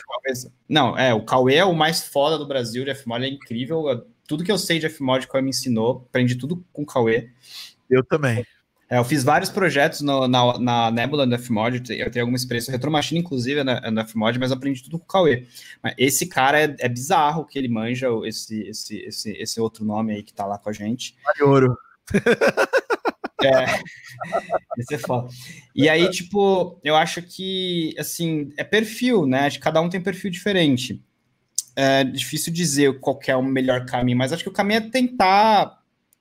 Assim, não... Deixa eu facilitar a pergunta. Se a pessoa está é. em dúvida se ela vai seguir música e efeitos sonoros, e para ela o mais importante é trabalhar com jogos no áudio. Quer fazer ah, áudio... é, efeito sonoro. Puta, efeito sonoro. É, é, é, o que, quais, o que, qual, qual uhum. caminho? Você acha que a pessoa, pô, vou me jogar em Game Jam, vou tentar uhum. arrumar uma empresa, uma empresa mesmo que pequena para poder construir um portfólio. Que, Imagina que você está lá no começo, na, na sua, na, na, sua jornada, você, eu voltei, voltamos você para o começo, mas você já tem ideia, uma ideia assim vaga no mercado. Como é que você faria hoje? Se estivesse começando hoje, uhum. é, que você estudaria? Qual caminho? Eu acho que eu acho que seria, com certeza seria efeito sonoro. Eu acho que estatisticamente eu tenho maior chance de eu continuar trabalhando e, e, coexistindo nessa área, porque a gente sabe que é muito difícil uh, chegar até um lugar que você consegue trabalhar exclusivamente com áudio para games. Não é, não é, não é fácil assim. A maioria das pessoas que trabalha com com áudio sofreu muito em algum momento. A gente tem aí semana passada teve a Juliana que ela falou também a experiência dela. Ela é, é, é complexo porque mas tem um outro lado, né? A gente às vezes está cheio de projeto porque a gente atende coisas específicas e necessidades do projeto. Então, tem um lado onde as pessoas falam assim, puta, não tem projeto, puta, não. Então, não é difícil. É, di é difícil que eu não sei qual que é o, eu não sei qual que é o, o, o timing, assim, eu ainda. Por exemplo, a gente tem pessoas que é, são boas pra caralho, são muito fodas, assim, pessoas que são muito boas e não conseguem pegar projeto. Uh, e, e, sei lá, e tem pessoas que que, tipo, eu, sei lá, a Nebula, a gente tava com puta, muito projeto. Tava com, quando eu entrei na Wild, eu tava com cinco, seis na mão que eu tive que desovar. E, tipo assim, o que que, foi, que que fez ter ou não ter cada um desses projetos? Eu acho que o principal ponto foi eu ter me especializado em UI especificamente. Eu acho que isso, isso me ajudou muito até hoje. A maioria desses projetos estavam sendo feitos em Wise. Uh, ter conseguido também a, a parceria, o, o Audio Ambassador. Eu tenho, eu tenho uma relação muito boa com o pessoal lá da Audio Connect também, é muito bom. Embora desses vários projetos, alguns eram Fmod. Então ainda acho que o fato de você saber o WISE talvez deu um pouco de confiança de você, das pessoas te contratarem para fazer Fmod. Mas eu acho que a, a dica que eu daria é para, primeiro, focar em fazer todo projeto que você puder. É uma bosta trabalhar de graça, mas no começo é muito difícil, principalmente no Brasil, que a gente não tem uma Ubisoft, uma EA Games que pode contratar um monte de, de, de, de júnior que a gente aprenda, que a gente passe por esse caminho. Aqui a gente aprende na raça, saca? É, tem que, a gente aprende fazendo. E onde a gente vai fazer se ninguém chama a gente fazer? Não vai, não vai fazer. Então, acho que o melhor plano, assim, se você quer começar em áudio exclusivamente para games, fazer só áudio focado em jogos, acho que o melhor plano é fazer jogo. Seja com fã, no caso do Hard Die, eu tive, tive sorte de ter feito o projeto fã com os caras, cinco anos depois eles me chamaram para fazer um projeto que deu super certo, assim. É, era indie, se não tivesse conseguido fundos, é, não, não, era um projeto que, que tinha que, que tinha uma, uma uhum. galera colocando grana. Vocês conseguiram cata, pegar a grana pelo porque o projeto era muito interessante, né? E, e, esse negócio de graça, assim, não vá trabalhar de graça para o jogo comercial. E... Não, jamais, jamais. Estou dizendo, estou dizendo que é, tem, tem, tem a lógica aí, né? Por exemplo, fazer uma jungle é que teoricamente trabalhar de graça. É, mas você está investindo em alguma coisa ali, experiência. E eu acho que essa dica, assim, essa dica acho que funciona para até quem já é super experiente em áudio, assim. Eu acho que se você é super experiente em áudio, trabalha com áudio já faz mocota, então é, é guru, sei lá, do áudio, e, e trabalha com, com mídia linear, faz, sei lá, desenho, seriado, trailer, propaganda, muita gente trabalha com propaganda. Cara, Game Jam é o, é o lugar para você entender, conhecer, aprender jogos, conhecer pessoas, que é isso que vai te dar trampo. Acho que QI é, é o que mais importa, assim. Não que mais importa, mas importa muito. Então, tipo, eu acho que o importante é você estar tá sempre, sempre sendo visto. Tem que tomar muito cuidado em como você está sendo visto também. Acho que isso é bem importante. Porque eu também não sou muito, eu não apareço nenhuma, assim, putz, meu Instagram não tem nada, não posto nada, meu Facebook não tem nada, eu sou o pior caso, não me estudem a minha parte de marketing pessoal, que é uma droga. É, eu tive um pouco de sorte. É, é pouco de sorte, mas assim, eu gosto de dizer que assim, a gente sabe, a gente sabe que a, muitas das oportunidades que a gente tem na vida é sorte, é acaso, é oportunidade, mas você precisa estar preparado para elas. Porque se chega uma oportunidade de fazer um jogo em Fmod ou Wise, você não souber, não for experiente, vai dar problema. Então, acho que todo mundo tem que fazer a lição de casa, se preparar, se especializar em alguma coisa e estar tá preparado para quando tiver a oportunidade você conseguir executar. Eu recomendaria, eu recomendaria fortemente quem quer isso para a vida focar em, em, efeitos sonoros, porque se não que música não consiga, música é incrível. Eu gostaria muito de fazer mais músicas, mas vai ser um, um, um, mundo muito mais turbulento aí, se você quiser ser um compositor de games exclusivo, do que focar em, em efeito sonoro e implementação. Ô Pepe, eu, eu, eu gostaria só de, de, fazer um adendo, que eu acho que quero ver se você concorda ou não. Uhum. Primeiro, que você é ruim de marketing, mas, cara, vocês são muito bons de pegar o projeto boca a boca, sabe? Eu, eu tive com você no GDC e eu vi que vocês são. Você, você realmente é um cara que. É, não, não basta você ser bom de marketing aí na hora do, do um para um, na hora de, de fazer um bom, um bom contrato, de conseguir convencer um cliente a trabalhar e fazer trabalhar com Lábia, você. Né? É, e, e, assim, e outra coisa, eu acho que uma coisa que ajuda pra caramba você conseguir mais isso é, é entrega. A gente já tem tanto problema na indústria de, de, de sabe? Uhum. A galera, a, a, eu acho que cara, alguém pergunta para mim, cara, qual é a maior qualidade? Assim, a pessoa tem que ter um talento supremo tal. Primeiro é pegue só o que você sabe fazer. Você não sabe, procura alguém que sabe, se você quiser pegar para fazer. Uhum. E, e acho que a segunda coisa é, é entregue bem, sabe? As boas entregas elas garantem garantem uma, um, um bom nome na indústria, elas garantem que você vai, você vai passar para os próximos projetos. Que, que e, e, eu acho que nesse ponto, Pepe, sempre você foi um cara que é conhecido, foi conhecido na área como, pra, como um cara que faz boas entregas, né? Que sabe o que vai entregar. Quantas a gente já não pegou? Eu já peguei várias bombas vindas, vindas e você também já pegou várias bombas, entendeu? E, e pegar essa bomba e, azeitar ela, entregar bem o projeto é difícil, né, Pepe? Sim. Você, não, eu concordo, concordo plenamente, na verdade, porque acho que é, eu resumiria isso do, do, do, jeito mais, mais franco, que é lábia. É, é, é um uma das, dos pontos que você disse é lábia. Você tem que saber conversar com as pessoas, tem que saber. Não é enganar, não é nada disso, mas é saber mostrar o valor que você tem, assim. E eu, cara, eu aprendi muito, muita coisa de como conversar com as pessoas ao longo da, do processo de desenvolvimento com gente, assim. Quando você começa a trabalhar com muitas pessoas, você começa a, a ter uma noção melhor de como conversar, etc. Tem o, um, o rei, o rei da lábia que manja demais de, dar, de, de conversar, que é o Paulão. Paulão bêbado dá discursos Pode. incríveis, incríveis. Você conhece Paulão, você sabe como que é. O cara é o, o rei de, de, de da, da, prosa, vamos dizer assim.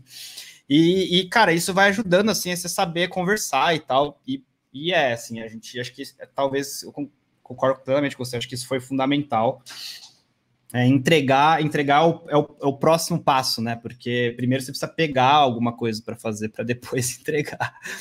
Mas, mas sim, é não. Entregar é fundamental. Tem que entregar, tentar no máximo possível entregar no prazo. As, óbvio que imprevistos acontecem, mas se for para atrasar, o que não é o ideal e não deve acontecer, puta, mas se for para atrasar, atrasa entregando algo porque você priorizou fazer algo incrível, saca? Não avisa antes, né? avisa bem antes que vai sim, sim que o prazo não vai ser cumprido. É, é, são coisas que parecem ridículas, mas eu acho que vale a pena a gente falar. Porque quando, depois de pegar bastante experiência na área, a gente uhum. vê que isso é uma. Esse sim, esse é um baita diferencial, tanto do profissional freelancer quanto de alguém que quer, que quer trabalhar para uma empresa, né? Uhum. É, vamos começar com as perguntas, já vamos começar com o Samuel logo, porque começar pesado, né? Ai, meu Deus. Pepe, como está sendo a sua experiência com o Wise dentro da, da Wide agora? trabalhando em projetos gigantes, sessões gigantes, etc. Teve muita diferença? Pera, que preciso pensar 76 vezes antes de responder essa pergunta. é... é... Não, não foi, não foi diferente, não, na verdade. É, na real, eles são bem mais simples do que os outros que eu tinha produzido. É, tem um projeto, o último projeto que eu produzi do Wise foi bem mais, bem mais complexo.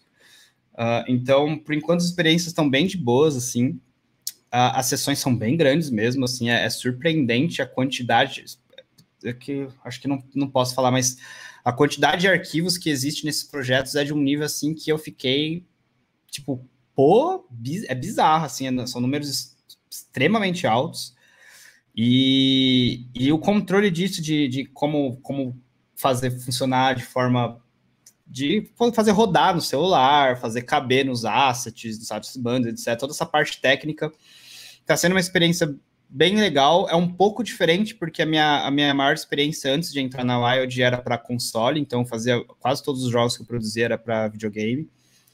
Uh, então eu tô, tô tendo que adaptar isso para mobile e muda muita coisa a forma que produz.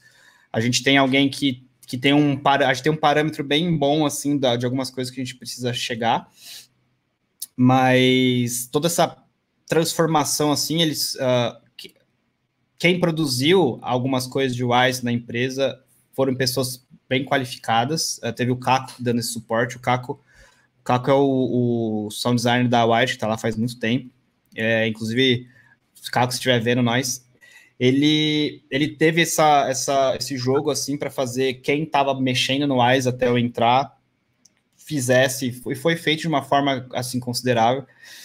Então, eu acho que o maior trabalho vai vir ainda, porque por enquanto dando suporte só o que existe, assim, saca? Então é mais corrigir alguma coisa aqui ou ali, resolver algum problema ali, adaptar, pegando algum, alguma das, da minha experiência, que tem muita experiência aí por trás, e trocar alguns sistemas para funcionar de forma mais eficiente.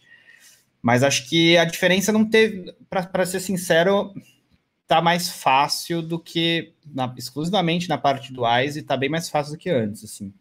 Tem outros problemas, outras coisas que são bem mais desafiadoras, mas em questão de Wise, acho que esse é o, esse é o, esse é o caminho, assim, tá bem, bem de boa.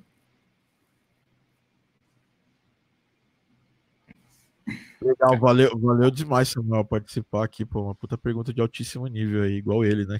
A gente tem até o João aqui que, que tá assistindo a gente, que ele é o, o QA lá, ele tá fazendo QA de áudio lá na Wired. Ele, ele, ele, ele passou pela Game Audio aí também, a gente já... É, já... então, Ele já. ele tá montando um, um negócio legal lá pra gente, de, pra testar em Wise, não sei o que, tá, tá ficando legal. Deve demais. É, o Rubens aqui, ó, Pepe. Você pode citar qualidades que você considera essencial para o sound design que influenciaram diretamente o seu trabalho atual? Eu comecei, e começou a é, estudar o Wise por causa do seu curso. e tá Sim. trabalhando, e, e- ele, e ele se deu tão bem que ele tá agora implementando o jogo com a gente aqui. Aí, é boa.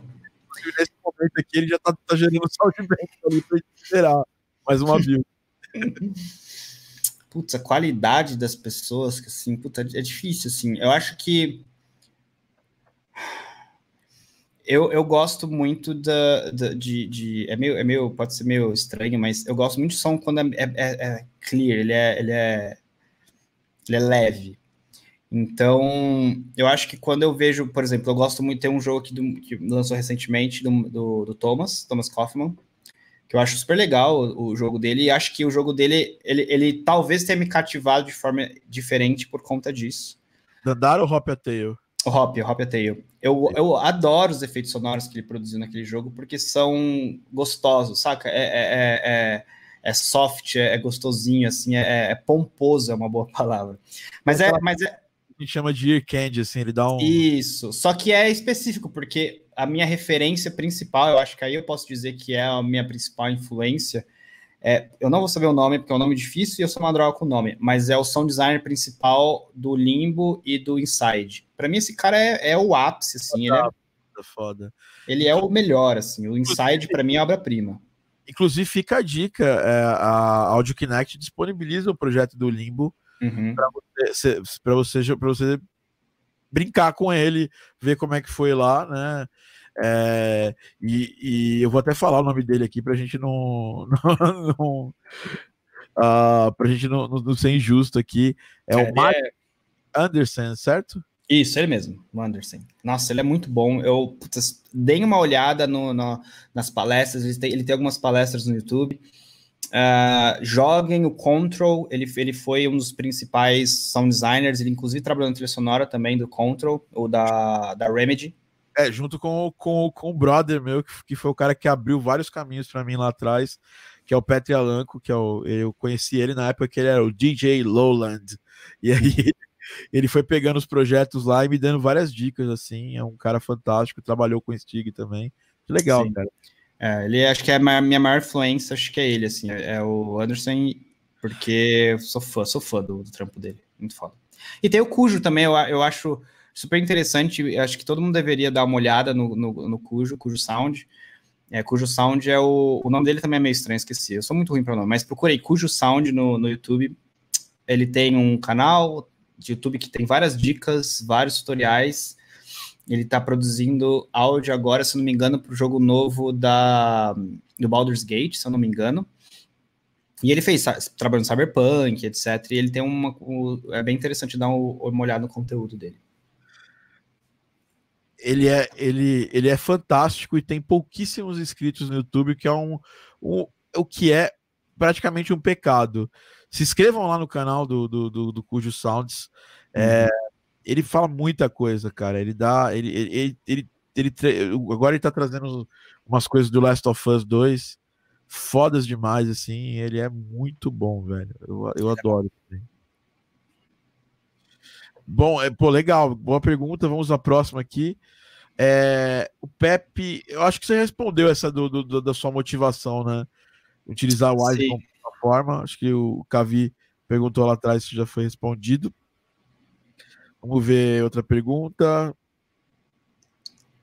É, deixa eu ver uma outra pergunta aqui de sound design também. Ah, aqui, vamos para o final. Tem uma dúvida aqui do, do, do Rafa aqui. A dúvida do Rafa é a seguinte: de, se dividir no percentual, quanto de, de, de, de som você produz é, usando Foley, usando captação, e quanto você, você produz pegando de bancos de som? Hum, depende do projeto, na verdade. Mas acho que no geral, acho que uns, puta, uns 80% de banco, eu acho. No geral, acho que é uns 80%. Tem projeto que é banco 100%, assim. É, é pegar banco, projeto inteiro de banco, não grava nada, produz tudo em cima, tem que ter bancos bons, né? É, não é. Quando a gente fala branco, não é pegar o som e jogar lá, pelo amor de Deus, não é isso. É pegar o negócio, editar em cima, fazer várias layers, editar o som, transformar ele. Mas tem projeto que é 100%, tem projeto que é menos, depende do projeto, mas acho que ao todo, uns 80%, 85% do banco, eu acho. É isso. É, é, eu acho mó legal fazer folha e tal. Só que. É que leva muito tempo, é, e às vezes não, não tem como, assim. No mundo real, a gente, a gente precisa de duas coisas: agilidade e qualidade. E hum. Principalmente também, às vezes a gente tem sons que não dá pra gente. A gente vai ficar matutando, perdendo horas ali para pensar como que a gente vai. O que a gente vai captar para poder montar aquele som. E muitas vezes não vai ser produtivo o suficiente para poder fazer o que precisa ser feito, né? Uhum. Uh, perguntas aqui, pergunta aqui do do Caio. É, o que vocês acham de tentar pegar os primeiros projetos pelo Fiverr, depois de montar um pequeno portfólio? Eu, eu, eu, eu não tenho experiência nenhuma com o Fiverr.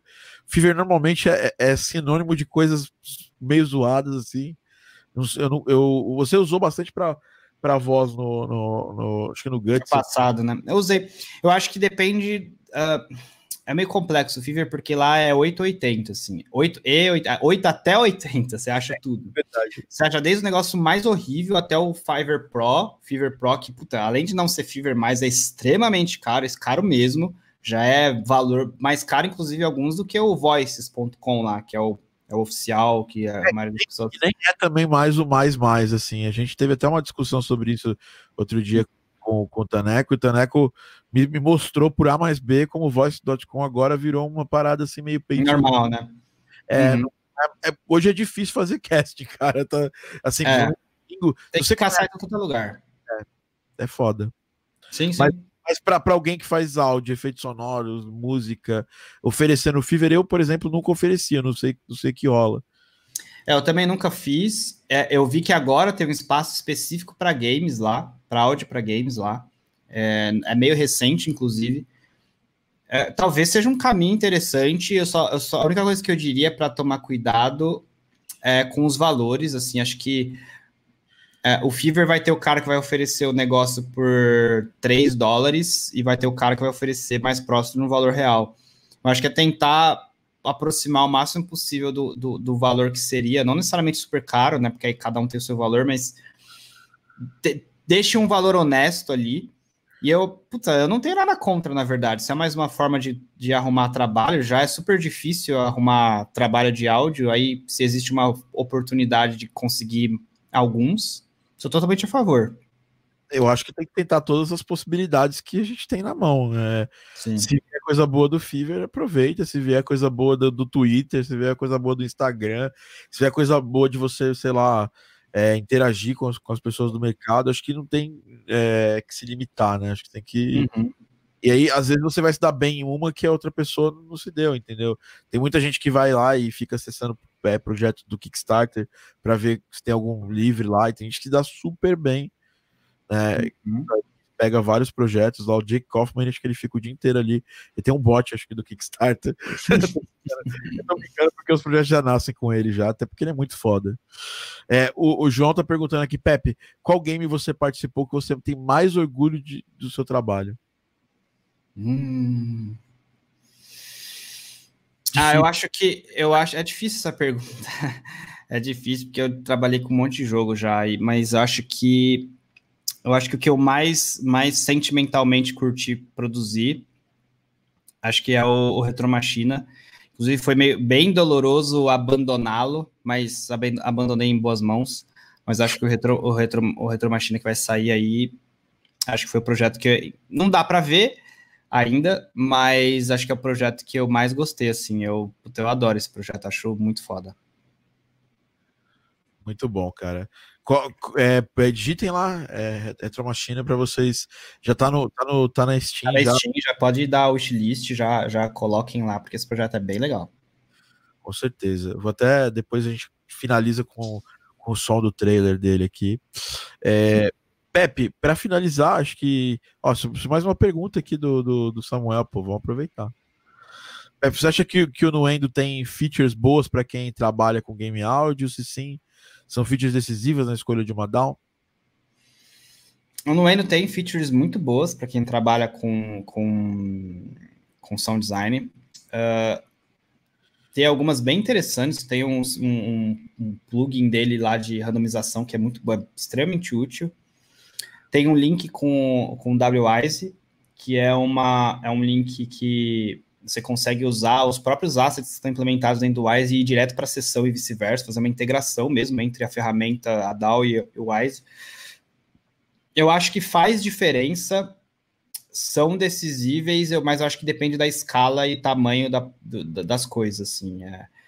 Mas tem, tem opções, mas eu acho que dentre as opções, eu diria que o Reaper e o, e o Nuendo são as duas melhores. Porque o Reaper, é que o Nuendo também ele, ele, ele funciona muito. O Nuendo funciona muito bem para o sound design, mas é que ele também é, o propósito máximo dele é uma coisa totalmente além, né? Que é fazer mixagem em Dolby Atmos 800.1, uns negócios bizarros assim, que aí uma coisa um pouco mais pro Reaper não vai funcionar. Ele treta com Pro Tools nessa linha de produção mais, mais suprema, assim, ele, ele trata mais com Pro Tools, mas no caso da produção de, de efeitos sonoros, é, é voice-over, edição de voice-over, DR, etc., eu acho o Reaper muito foda. Uh, acho que as minhas escolhas seriam, é bizarro, né, porque uma custa bem cara, a outra bem barato, mas tem propósitos e porquês do caro, mas eu acho que o Nuendo é, é bem, é bem, é bem é bem é, recheado de features que podem funcionar, inclusive algumas exclusivas para produção de áudio. É, o Tarcísio está é citando, citando o Randomizer, né? Aqui o Tarcísio, grande Tarcísio, um abraço. É, o Randomizer mesmo. É, Ele mesmo. Dá para dá pra, tem algumas ferramentas dá para usar em outros DAOs, é, por exemplo, o... o Pet Shop, se não me engano, acho que dá para usar em outros DAOs, eu é, acho. E o, o Marshall McCree lançou, lançou uma ferramenta chamada Tsunami, é, Tsunami não, Tiramisu para Ableton, que faz exatamente isso aí. É, hoje ele ainda não está vendendo isso aí, é só para quem é, segue ele no, no Patreon. Inclusive, recomendo também. É um uhum. ótimo canal, Marshall McCree. Ele trabalha na Avalanche, né, Studios, com, com sound design. Legal, cara. Bom, acho que é isso então, Pepe. É, finalizando esse papo aqui, é, muito bom a gente tem um curso junto, a gente vai fazer um podcast só sobre o Wise no futuro. Fazer uhum. uma aula, workshop, uma aula, igual a gente fez a do, a do Barca também. A gente tem o Wise Total aqui na Game Audio Academy. Em breve ele vai estar aberto para todo mundo que quiser se aprofundar em Wise. É, Pepe, é, se, se, puder indicar para as pessoas, assim, todo mundo pergunta quando vem falar de, de design quais bancos são legais de usar. É, a gente já falou isso no podcast, mas acho que é, é bom, sempre bom lembrar a galera. É, o que, que você indica para a galera que está começando aí para fazer a sua seu pé de meia de, de, de, efeitos sonoros aí, quais bancos você indica? Primeiro pode indicar um baratinho, alguma coisa que é perto do grátis, depois indica alguma coisa foda que você tem usado, mesmo caro, é, é, vale muito a pena. É, eu acho que para começar, os, puta, tem muitos lugares, vários bancos grátis. Só tomem cuidado de quais lugares são para você não pegar um banco que é grátis, mas não é de verdade. Tem coisa ali é, escondida que não era para estar. Tá. Mas a Sonis é muito bom. Tem, putz, tem vários, vários, vários packs interessantes aí da GDC. Só, só a Sonis deve ter aí uns 100 GB de som, se pá até mais, é, desde 2000, da GDC 2015 até 2020. Uh, tem o Wii Sound, se não me engano, também tem um pack aí de, de, de 50 GB, se não me engano, ou, ou 30 GB, uma coisa assim, também com vários sons. Isso eu tô falando grátis, tá? Uh, tem o, o, Boom, o Boom Library lança todo cada 15 dias, se não me engano, alguma coisa grátis também. Eu acho que para começar, grátis é o melhor caminho porque é grátis. E a gente às vezes não tem uma grana ainda mais em dólar de gastar uma, uma, uma porrada numa biblioteca partir do momento que você começa a, a precisar gastar, acho que depende um pouco do, do seu objetivo. Tem as bibliotecas. Uma fantástica. Hã? Você me indicou uma fantástica esses dias. É, então, tem é, articulated, né? Sounds, que eu te mandei, acho que foi. Uh, o problema só é que acho, acho, precisa entender o seu propósito e objetivo, porque existem bibliotecas híbridas que já cobrem um, algumas coisas a mais, e tem bibliotecas específicas. Então, o ideal é sempre a gente ter uma ou outra híbrida, porque já te dá uma base para a produção de todas as coisas. E aí eu não tenho nenhuma dúvida em recomendar a Pro Sound Effects, para mim é melhor que tem híbrida. Uh, tem, puta, eles têm de, milhares de, de, híbridas lá. Tem, Dá para pagar parcelado ainda, tem essa parada. Sim, quem é freelancer consegue um valor diferente, tem, mas tem... tem. E tem coisa de estudante também pela Game Audio Academy, é, ah. os alunos da Game Audio Academy esqueçam de, se for fazer lá, conversa com a gente que a gente tem, a gente dá um certificado para vocês lá, vocês conseguem pegar com desconto.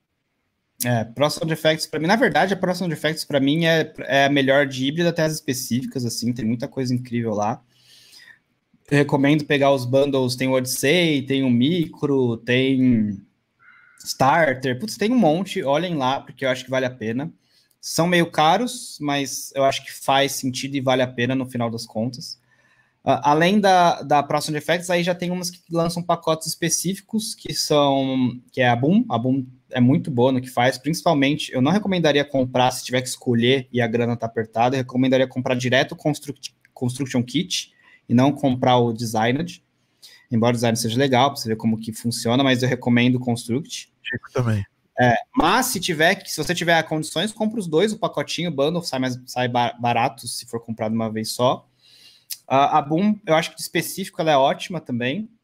É, sai 200 dólares mais ou menos cada, cada bundle específico. Tem o Ultimate, só que é extremamente caro. Eu acho que eu já não recomendaria comprar todos os da Boom de uma vez. Eu acho melhor pegar um híbrido da, da ProSound Effects específicos da Boom. E tem outra, tem o Articulate Sounds que eu mandei pro, pro, pro Adam esses dias, que é legal. Tem o Sound Morph, tem o Sound Effects que tem um zilhão de gente incrível. Tem, é, então tem o, Gre o, Gre tem o Gregor, tem um que eu gosto dele pra caramba, só que eu não vou lembrar o nome. É, é um cara específico que ele produz uns bancos lá. Procurem lá, Animals, alguma coisa, na ação de Facts, vai ter, provavelmente dele vai ser um dos primeiros, de Morse, uns negócios bizarros assim. Gosto dele pra caramba também. E o bom do Ação de Effects é que é extremamente barato. Os bancos lá mais específicos das empresas mais índices é de 10, 15, 20, 30 dólares. É algo bem mais em conta do que pagar uma bolada aí em 200 dólares som de fogo. Então acho que é isso que eu recomendo, assim, dá uma olhada no Sound Effects, tem promoção todo dia. Então tem muita coisa boa saindo em promoção lá. E o Soundly? Soundly, eu não, eu nunca usei o Soundly. Uh, eu usava antes o próprio Media Bay da, do Nuendo ou o Media Explorer do Reaper para fazer o, o, meu controle de metadata. Uh, atualmente na Wired a gente usa o Search da, da Pro Sound Effects. Bom demais. Uso. Que é, é muito foda. Então, para quem usa Mac, o Search exclusivamente está só para Mac. É, eles Parece que vão lançar uma versão para o Windows, mas não sabemos quando. Tem anos já. É, tá há muito tempo, mas o Search é um muito bom. Uh, mas acho que é isso, na real. Não, mas o Soundly para sons em si. Porque ah, tem... desculpa. Então, o Soundly, o Soundly tem um pacote para sons, né? Que você paga, assina mensal lá. Dólares. É 5, né? 5 dólares. Dólares, é, 5 dólares. Cara, para quem está começando, acho que eu recomendo demais, porque além de você ter uma, uma, uma um meta digger, né, um, um, search, uma engine de search de meta, você ainda tem um pacote de sons. Eu acho que são poucos, não são muitos, mas se você somar isso com os, os frees que você tem, já vão te dar uma abrangência imensa. É, eu ouvi uma vez só, eu confesso que não tenho tanto conhecimento da qualidade de todos os sons, porque eu usei tipo uma ou outra vez quando eu assinei, eu assinei uns três meses o Soundly. É, depois eu migrei para outras coisas e acabei não usando mais. Mas, cara, é, ter uma variedade gigante de sons, porque são bem específicos os sons do Sondre, né? Eles são bem. Não tem muitos de cada categoria, mas tem várias categorias. É, eu recomendo porque é uma chance a mais de você não ter que ficar pesquisando alguma coisa que você não tem, saca? Então, eu, recomendo. Eu recomendo primeiro pelo preço, né? É, bem barato na assinatura dele já, é, já normal já é barata, e para os alunos, inclusive, a gente tem também desconto estudante, também paga é... E assim, não é tão caro, né? Se a gente for pensar igual Splice. Por que, que eu assino Splice? que, pô, eu tô construindo uma música, preciso ali de, um, de uma peça de bateria. Eu tô, tô tá fazendo um jogo agora, o, o Chess Knights, é, é, Shogun, não, Shinobi, e precisava de, uma, de, um, de, uns, de, um, de uns sons de percussão é, japas, assim. Ou eu morria num banco mais caro, ou eu comprava, ou eu baixava exatamente o que eu queria de, de peça para poder montar minha drum machine lá é, oriental. E, e, isso tem lá no, no, no, Splice. Aí, por exemplo, lá, tem, eles têm o Splice tem, agora tem cada vez mais, tem muita coisa é, variada. Então, eu indico o Splice para sons assim de musicais. Eu, eu, eu indico o Splice não só para isso, viu?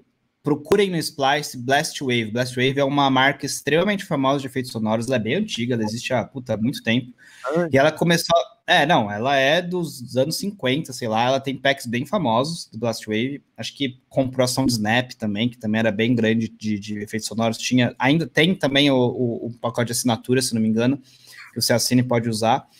Mas a Blastwave está lançando os seus, os seus pacotes específicos, que são pacotes bem da hora lá no, no Splice. Você consegue comprar com os pontos de Splice o pacote específico. Isso é incrível. Eu baixo direto. Sempre que é. surge, você vai lá em packs no Splice, e aí você uhum. surge um novo, fica, fica esperto nos packs e baixa. A Blastwave é, é muito boa. Tem também. Deixa eu ver meus packs aqui, que eu já, já falo para vocês o que eu posso indicar de agora, porque sempre tá mudando, eu sempre tô pegando coisa nova aqui.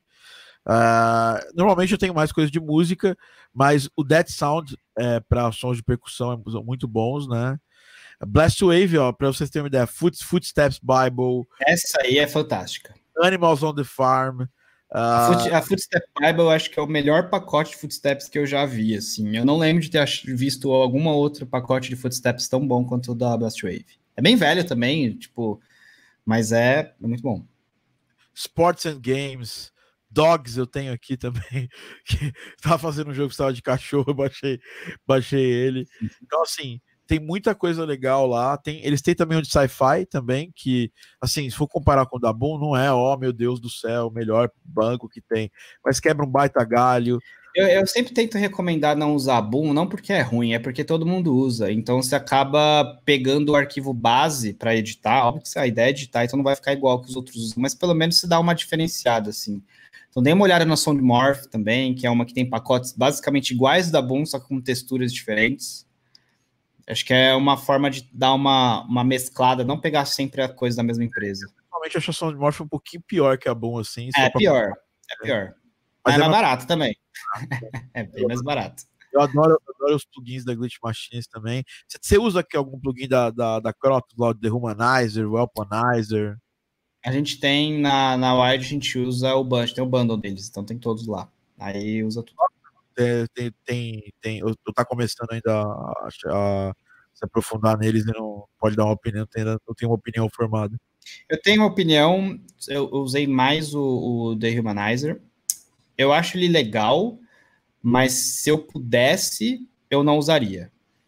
Uh, eu tenho minhas opiniões pessoais do porquê eu, eu não usaria, mas se precisa ser feito um som de monstro, um som de robô, um som de qualquer coisa, e sei lá, tem muita coisa para ser feita, eu acho que ele seria o que eu pegaria e usaria sem nenhum problema, porque é o que entrega no final vai funcionar, é funcional. Vai funcionar, vai servir, vai ficar bom, não vai ficar ruim, a qualidade não é ruim. Só que se eu pudesse, por tempo ou por outras questões, eu não usaria, porque eu acho que a, os filtros e as coisas que eles têm criam uma textura muito, muito única dele. E o problema disso é que é dele. Então, quando você usa muito ele, tudo soa igual. Muita então, gente, todo mundo usando, todos são iguais. Exato. Então, assim, eu, eu, eu acho que funciona perfeito. Se você tem, usa, usa muito, porque também não é muito barato. Só que se, se eu puder, eu vou evitar.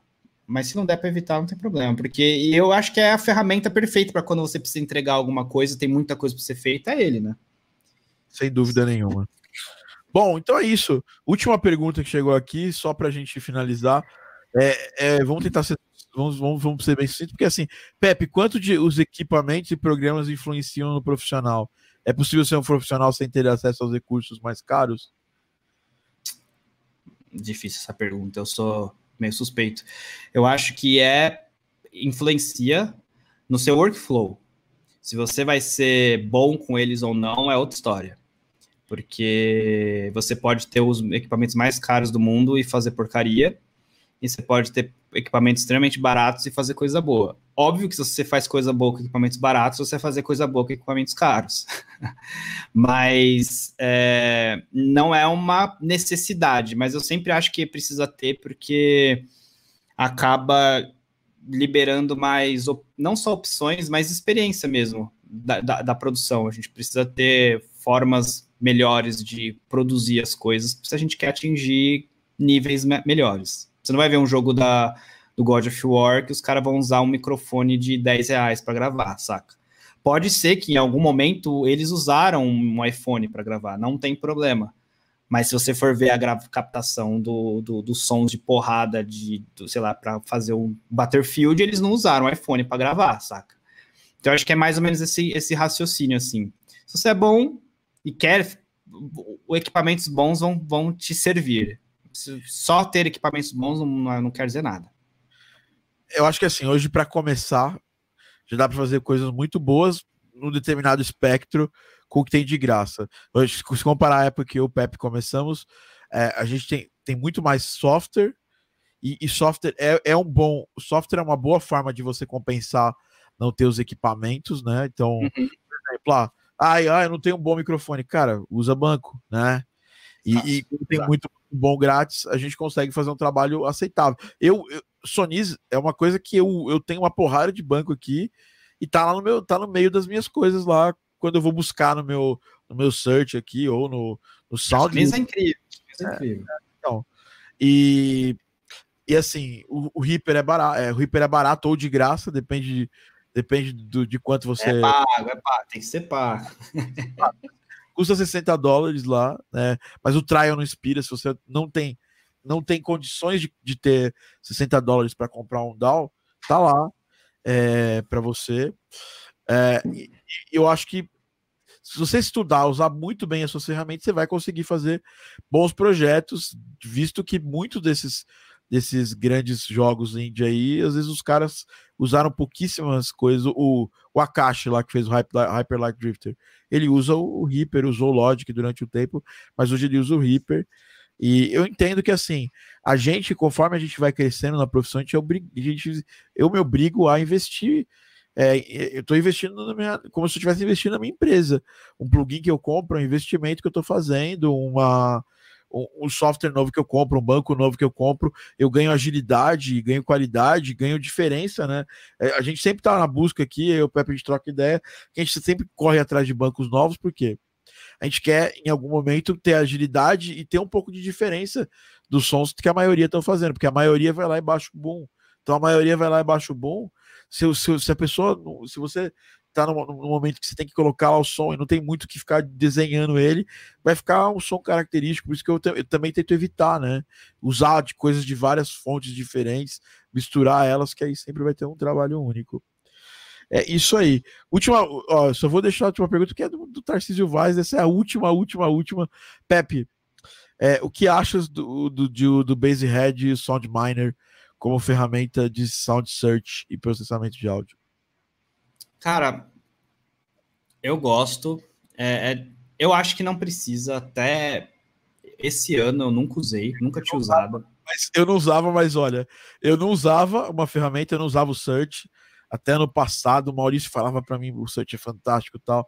Eu não usava, eu, eu fazia busca pelo próprio Ableton, mas quando eu instalei o search e, e, e fiz ele buscar é meus bancos, cara, foi abrir o bar, assim, pra mim. É, então, é, eu não usava, então não é necessário, assim, tipo, pô, a gente trabalhou, eu, a Dama aí, dois exemplos aqui que trabalhamos em muitos jogos sem ter, então não precisa para porque o, o Media Bay do, do, do, do, do Man é muito foda, o, o Media Explorer do Reaper também resolve, só que é melhor, se você, se você consegue ter, não vejo como um, algo ruim porque é, é bem mais fácil você poder criar playlist das coisas que você está produzindo. Às vezes você acha vários sons interessantes, você vai e pega, tipo, junta. Cara, é, te, muda o workflow para melhor ter um negócio desse. Então, eu não acho que é necessário, mas ajuda. como a maioria das coisas, na real. Mas eu, eu, eu, eu, eu, tô, eu dou thumbs up para usar alguma, algum, algum software de, de search. Eu uso search, só, só chama search, é da Pro Sound Effects. É, eu acho que ele é simples e complexo o suficiente para o que eu preciso. Eu acho que o Sound Miner é um negócio que eu não, não usaria metade do que ele tem, então não me, não me importa. E ele é muito caro. O Basehead... Tá, o Cauê tava querendo, tava, tava me jabrando outro tempo aí, querendo vender para mim o dele. Aí eu falei, cara, não dá, velho. É... Não, eu, eu, sinceramente, eu acho que o, o Sound Miner e o, o, o Basehead é, é, é mais, acho que. Mais eu, eu, acho, eu acho mais barato, mais interessante. Mas eu, eu acho eles muito caro para o que eles resolvem, saca? Tipo, você tem opções aí que são bem mais. Ó, o Search é um exemplo, bem mais barato. E, e resolve, saca? Bom, então é isso, pessoal. Finalizamos aqui mais um podcast aqui. Eu tenho um sorteio para fazer aqui só rapidinho no meu Insta. É, galera que, que comentou no podcast passado, a gente a gente sorteou, não sei se foi o Moonglades ou se foi o, o, o soft piano do, da série Originals da, da Spitfire. Eu vou fazer esse sorteio agora e vou falar quem ganhou.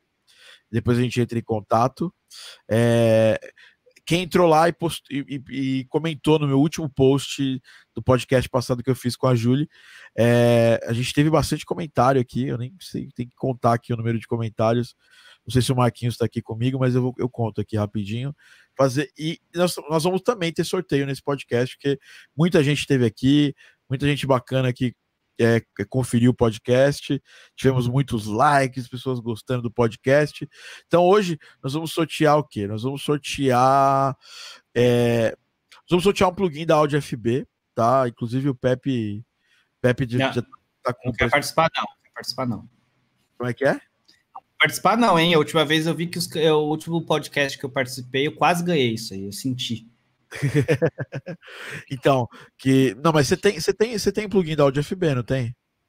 Da AudioFB tenho, eu tenho, tenho, tenho sim. É brasileiro, né? É, exatamente. Então, nós, vamos, nós vamos sortear um bundlezinho aqui que é o Beetlejuice, mas um plugin que eu acho muito legal para quem faz sound effects. É caro, mas eu tô nem aí, a gente vai sortear mesmo. Que é o eu tô, a gente compra esses plugins dele, tá, gente? Eles não dão pra gente não. Que é o Cinnamon Roll o Cinnamon Roll ele é um looper e crusher, tá? Ele, ele, gera, ele gera efeitos criativos e ele tem, ele tem, ele é inspirado naquele, naquele efeito roll do, do, dos mixers da Pioneer. E ele é bem legal, tanto para música quanto para efeitos sonoros mais criativos. Então, vocês vão, é um bundlezinho aí, dois plugins, o de hoje, é o Cinnamon Roll e também o Beetlejuice da, da Audi FB. Eles são ótimos, tem plugins maravilhosos, uso muito Medula, estou para fazer review desses plugins. Para participar desse sorteio que vai acontecer no próximo podcast, você vai no post onde tem a foto do Pepe aqui, ó. Não é onde tem, porque o, o a stream do Instagram já foi pro ar aqui já. É, não é onde o Pepe tá deitado, é onde o Pepe tá em pé, assim. É, e comenta lá o que você achou do podcast, qual foi a principal é, lição que você aprendeu no podcast. E aí no próximo a gente vai fazer sorteio. Bom, vamos fazer o sorteio do soft, do soft piano. Foram exatamente 17 comentários que a gente teve. Eu vou dar um, vou entrar aqui no random.org e fazer o sorteio de 1 a 17 e ver quem ganhou esse plugin. Inclusive o soft piano novo da série Originals vale muito a pena, mesmo mesmo a Spitfire tendo lá o, o, o piano é, dela mais é, tendo, tendo soft piano de graça, eu recomendo para vocês, tá? Eu comprei aqui e gostei. Então, bora lá. De 1 a 17, vamos ver quem ganhou o, o, o sorteio do último podcast. Vamos lá. Número 14. vamos contar lá para ver quem, quem que é o número 14. Uh, ah, vamos lá. Então, uh, primeiro comentário, um da Juliane. É, aí tem mais dois comentários: um, dois, três, quatro do Denner Hall, cinco do meu, 6 do, do Yata Bambara, 7 do, do Robson, 8 meu, 9 do, do, do Rafa, é, 10 do Patrick, 11 do Vilo Kese, 12 do, do, do Rafa Merlo, 13 do Raul Galego, 14 do Vitor Mial. Parabéns, Vitor Mial. Você ganhou aí esse, esse plugin e gerou um grande problema para mim, porque você também ganhou um outro concurso nosso lá, que era, que era o pacote todo do Originals. Nós vamos ter que escolher mais um plugin. A gente te dá o Monglades, que é bem, bem bom, eu tenho gostado bastante dele também. Um, um Olive Petri Sweater, tá? É, é isso aí. Manda beijos, Pepe, pro. Beijos. pro Rebusse, sou fã dele. Beijos, beijos Andrei. É, 3D, você tá te zoando, eu acho. O Vini também mandou muito bom demais. Então é isso, galera. É, parabéns aí, Vitor Mial. Vitor Mial, inclusive você ganhou aquele concurso também. Do, do, a gente fez uma mentoria interna com os alunos esse, essa semana, esse, esse, tempo e a gente fez um concurso de jornadas. Quem compartilhava a sua jornada, melhor jornada, a gente fez uma votação. Isso aí não foi não foi concursinho, não, foi concursão. Deixa eu achar ele aqui, ó. Eita, não tô achando o grupo. Evo Clinic aqui, pronto. É, ó, acho que foi você que ganhou, hein, Vitor? Foi o Vitor que ganhou mesmo também, com 29% dos votos. Então, Vitor, já ganhou um montão de coisa, parabéns. A gente vai entrar em contato com você para mandar esses prêmios, é, para pedir para o tio Spitfire e aí o tio Spitfire manda os, manda, manda os prêmios para você. Vai chegar com, be com um beijinho, uma cartinha com um beijinho do, do, do, Christian Hanson. Então é isso, pessoal. Finalizando aqui o nosso podcast, Pepe, muito obrigado. Para encontrar o Pepe nas redes sociais é. FexPep. Tudo é FexPep. E para ver os seus trabalhos, você vai estar lá no FexPep e agora também só seguir as coisas da Wildlife, né? Vai em breve aí tem muita coisa sua pintando. Zuba e Tênis Clash. Joga esses dois joguinhos lindos. Boa. Obrigado, galera que estava aqui, galera do Live Squad, sempre atuante, por isso que eu gosto de vocês, por isso que eu dou prêmio para vocês, né? Por isso que eu não fico divulgando esse sorteio em nenhum lugar, eu só divulgo aqui no podcast para quem está aqui entrar lá e comentar e concorrer. Obrigado todo mundo, obrigado a galera, pois hoje, cara, só foi você vir, Pepe, que veio muito de importante aqui. Vaz, Betina, o Samuel também que estava aqui. Muito legal ter todos vocês, João, Joãozinho, João. Saudade, hein, mano? Tem que vir, tem que terminar o curso aqui, hein, mano? então é isso aí, galera. Até o próximo podcast. Um abraço.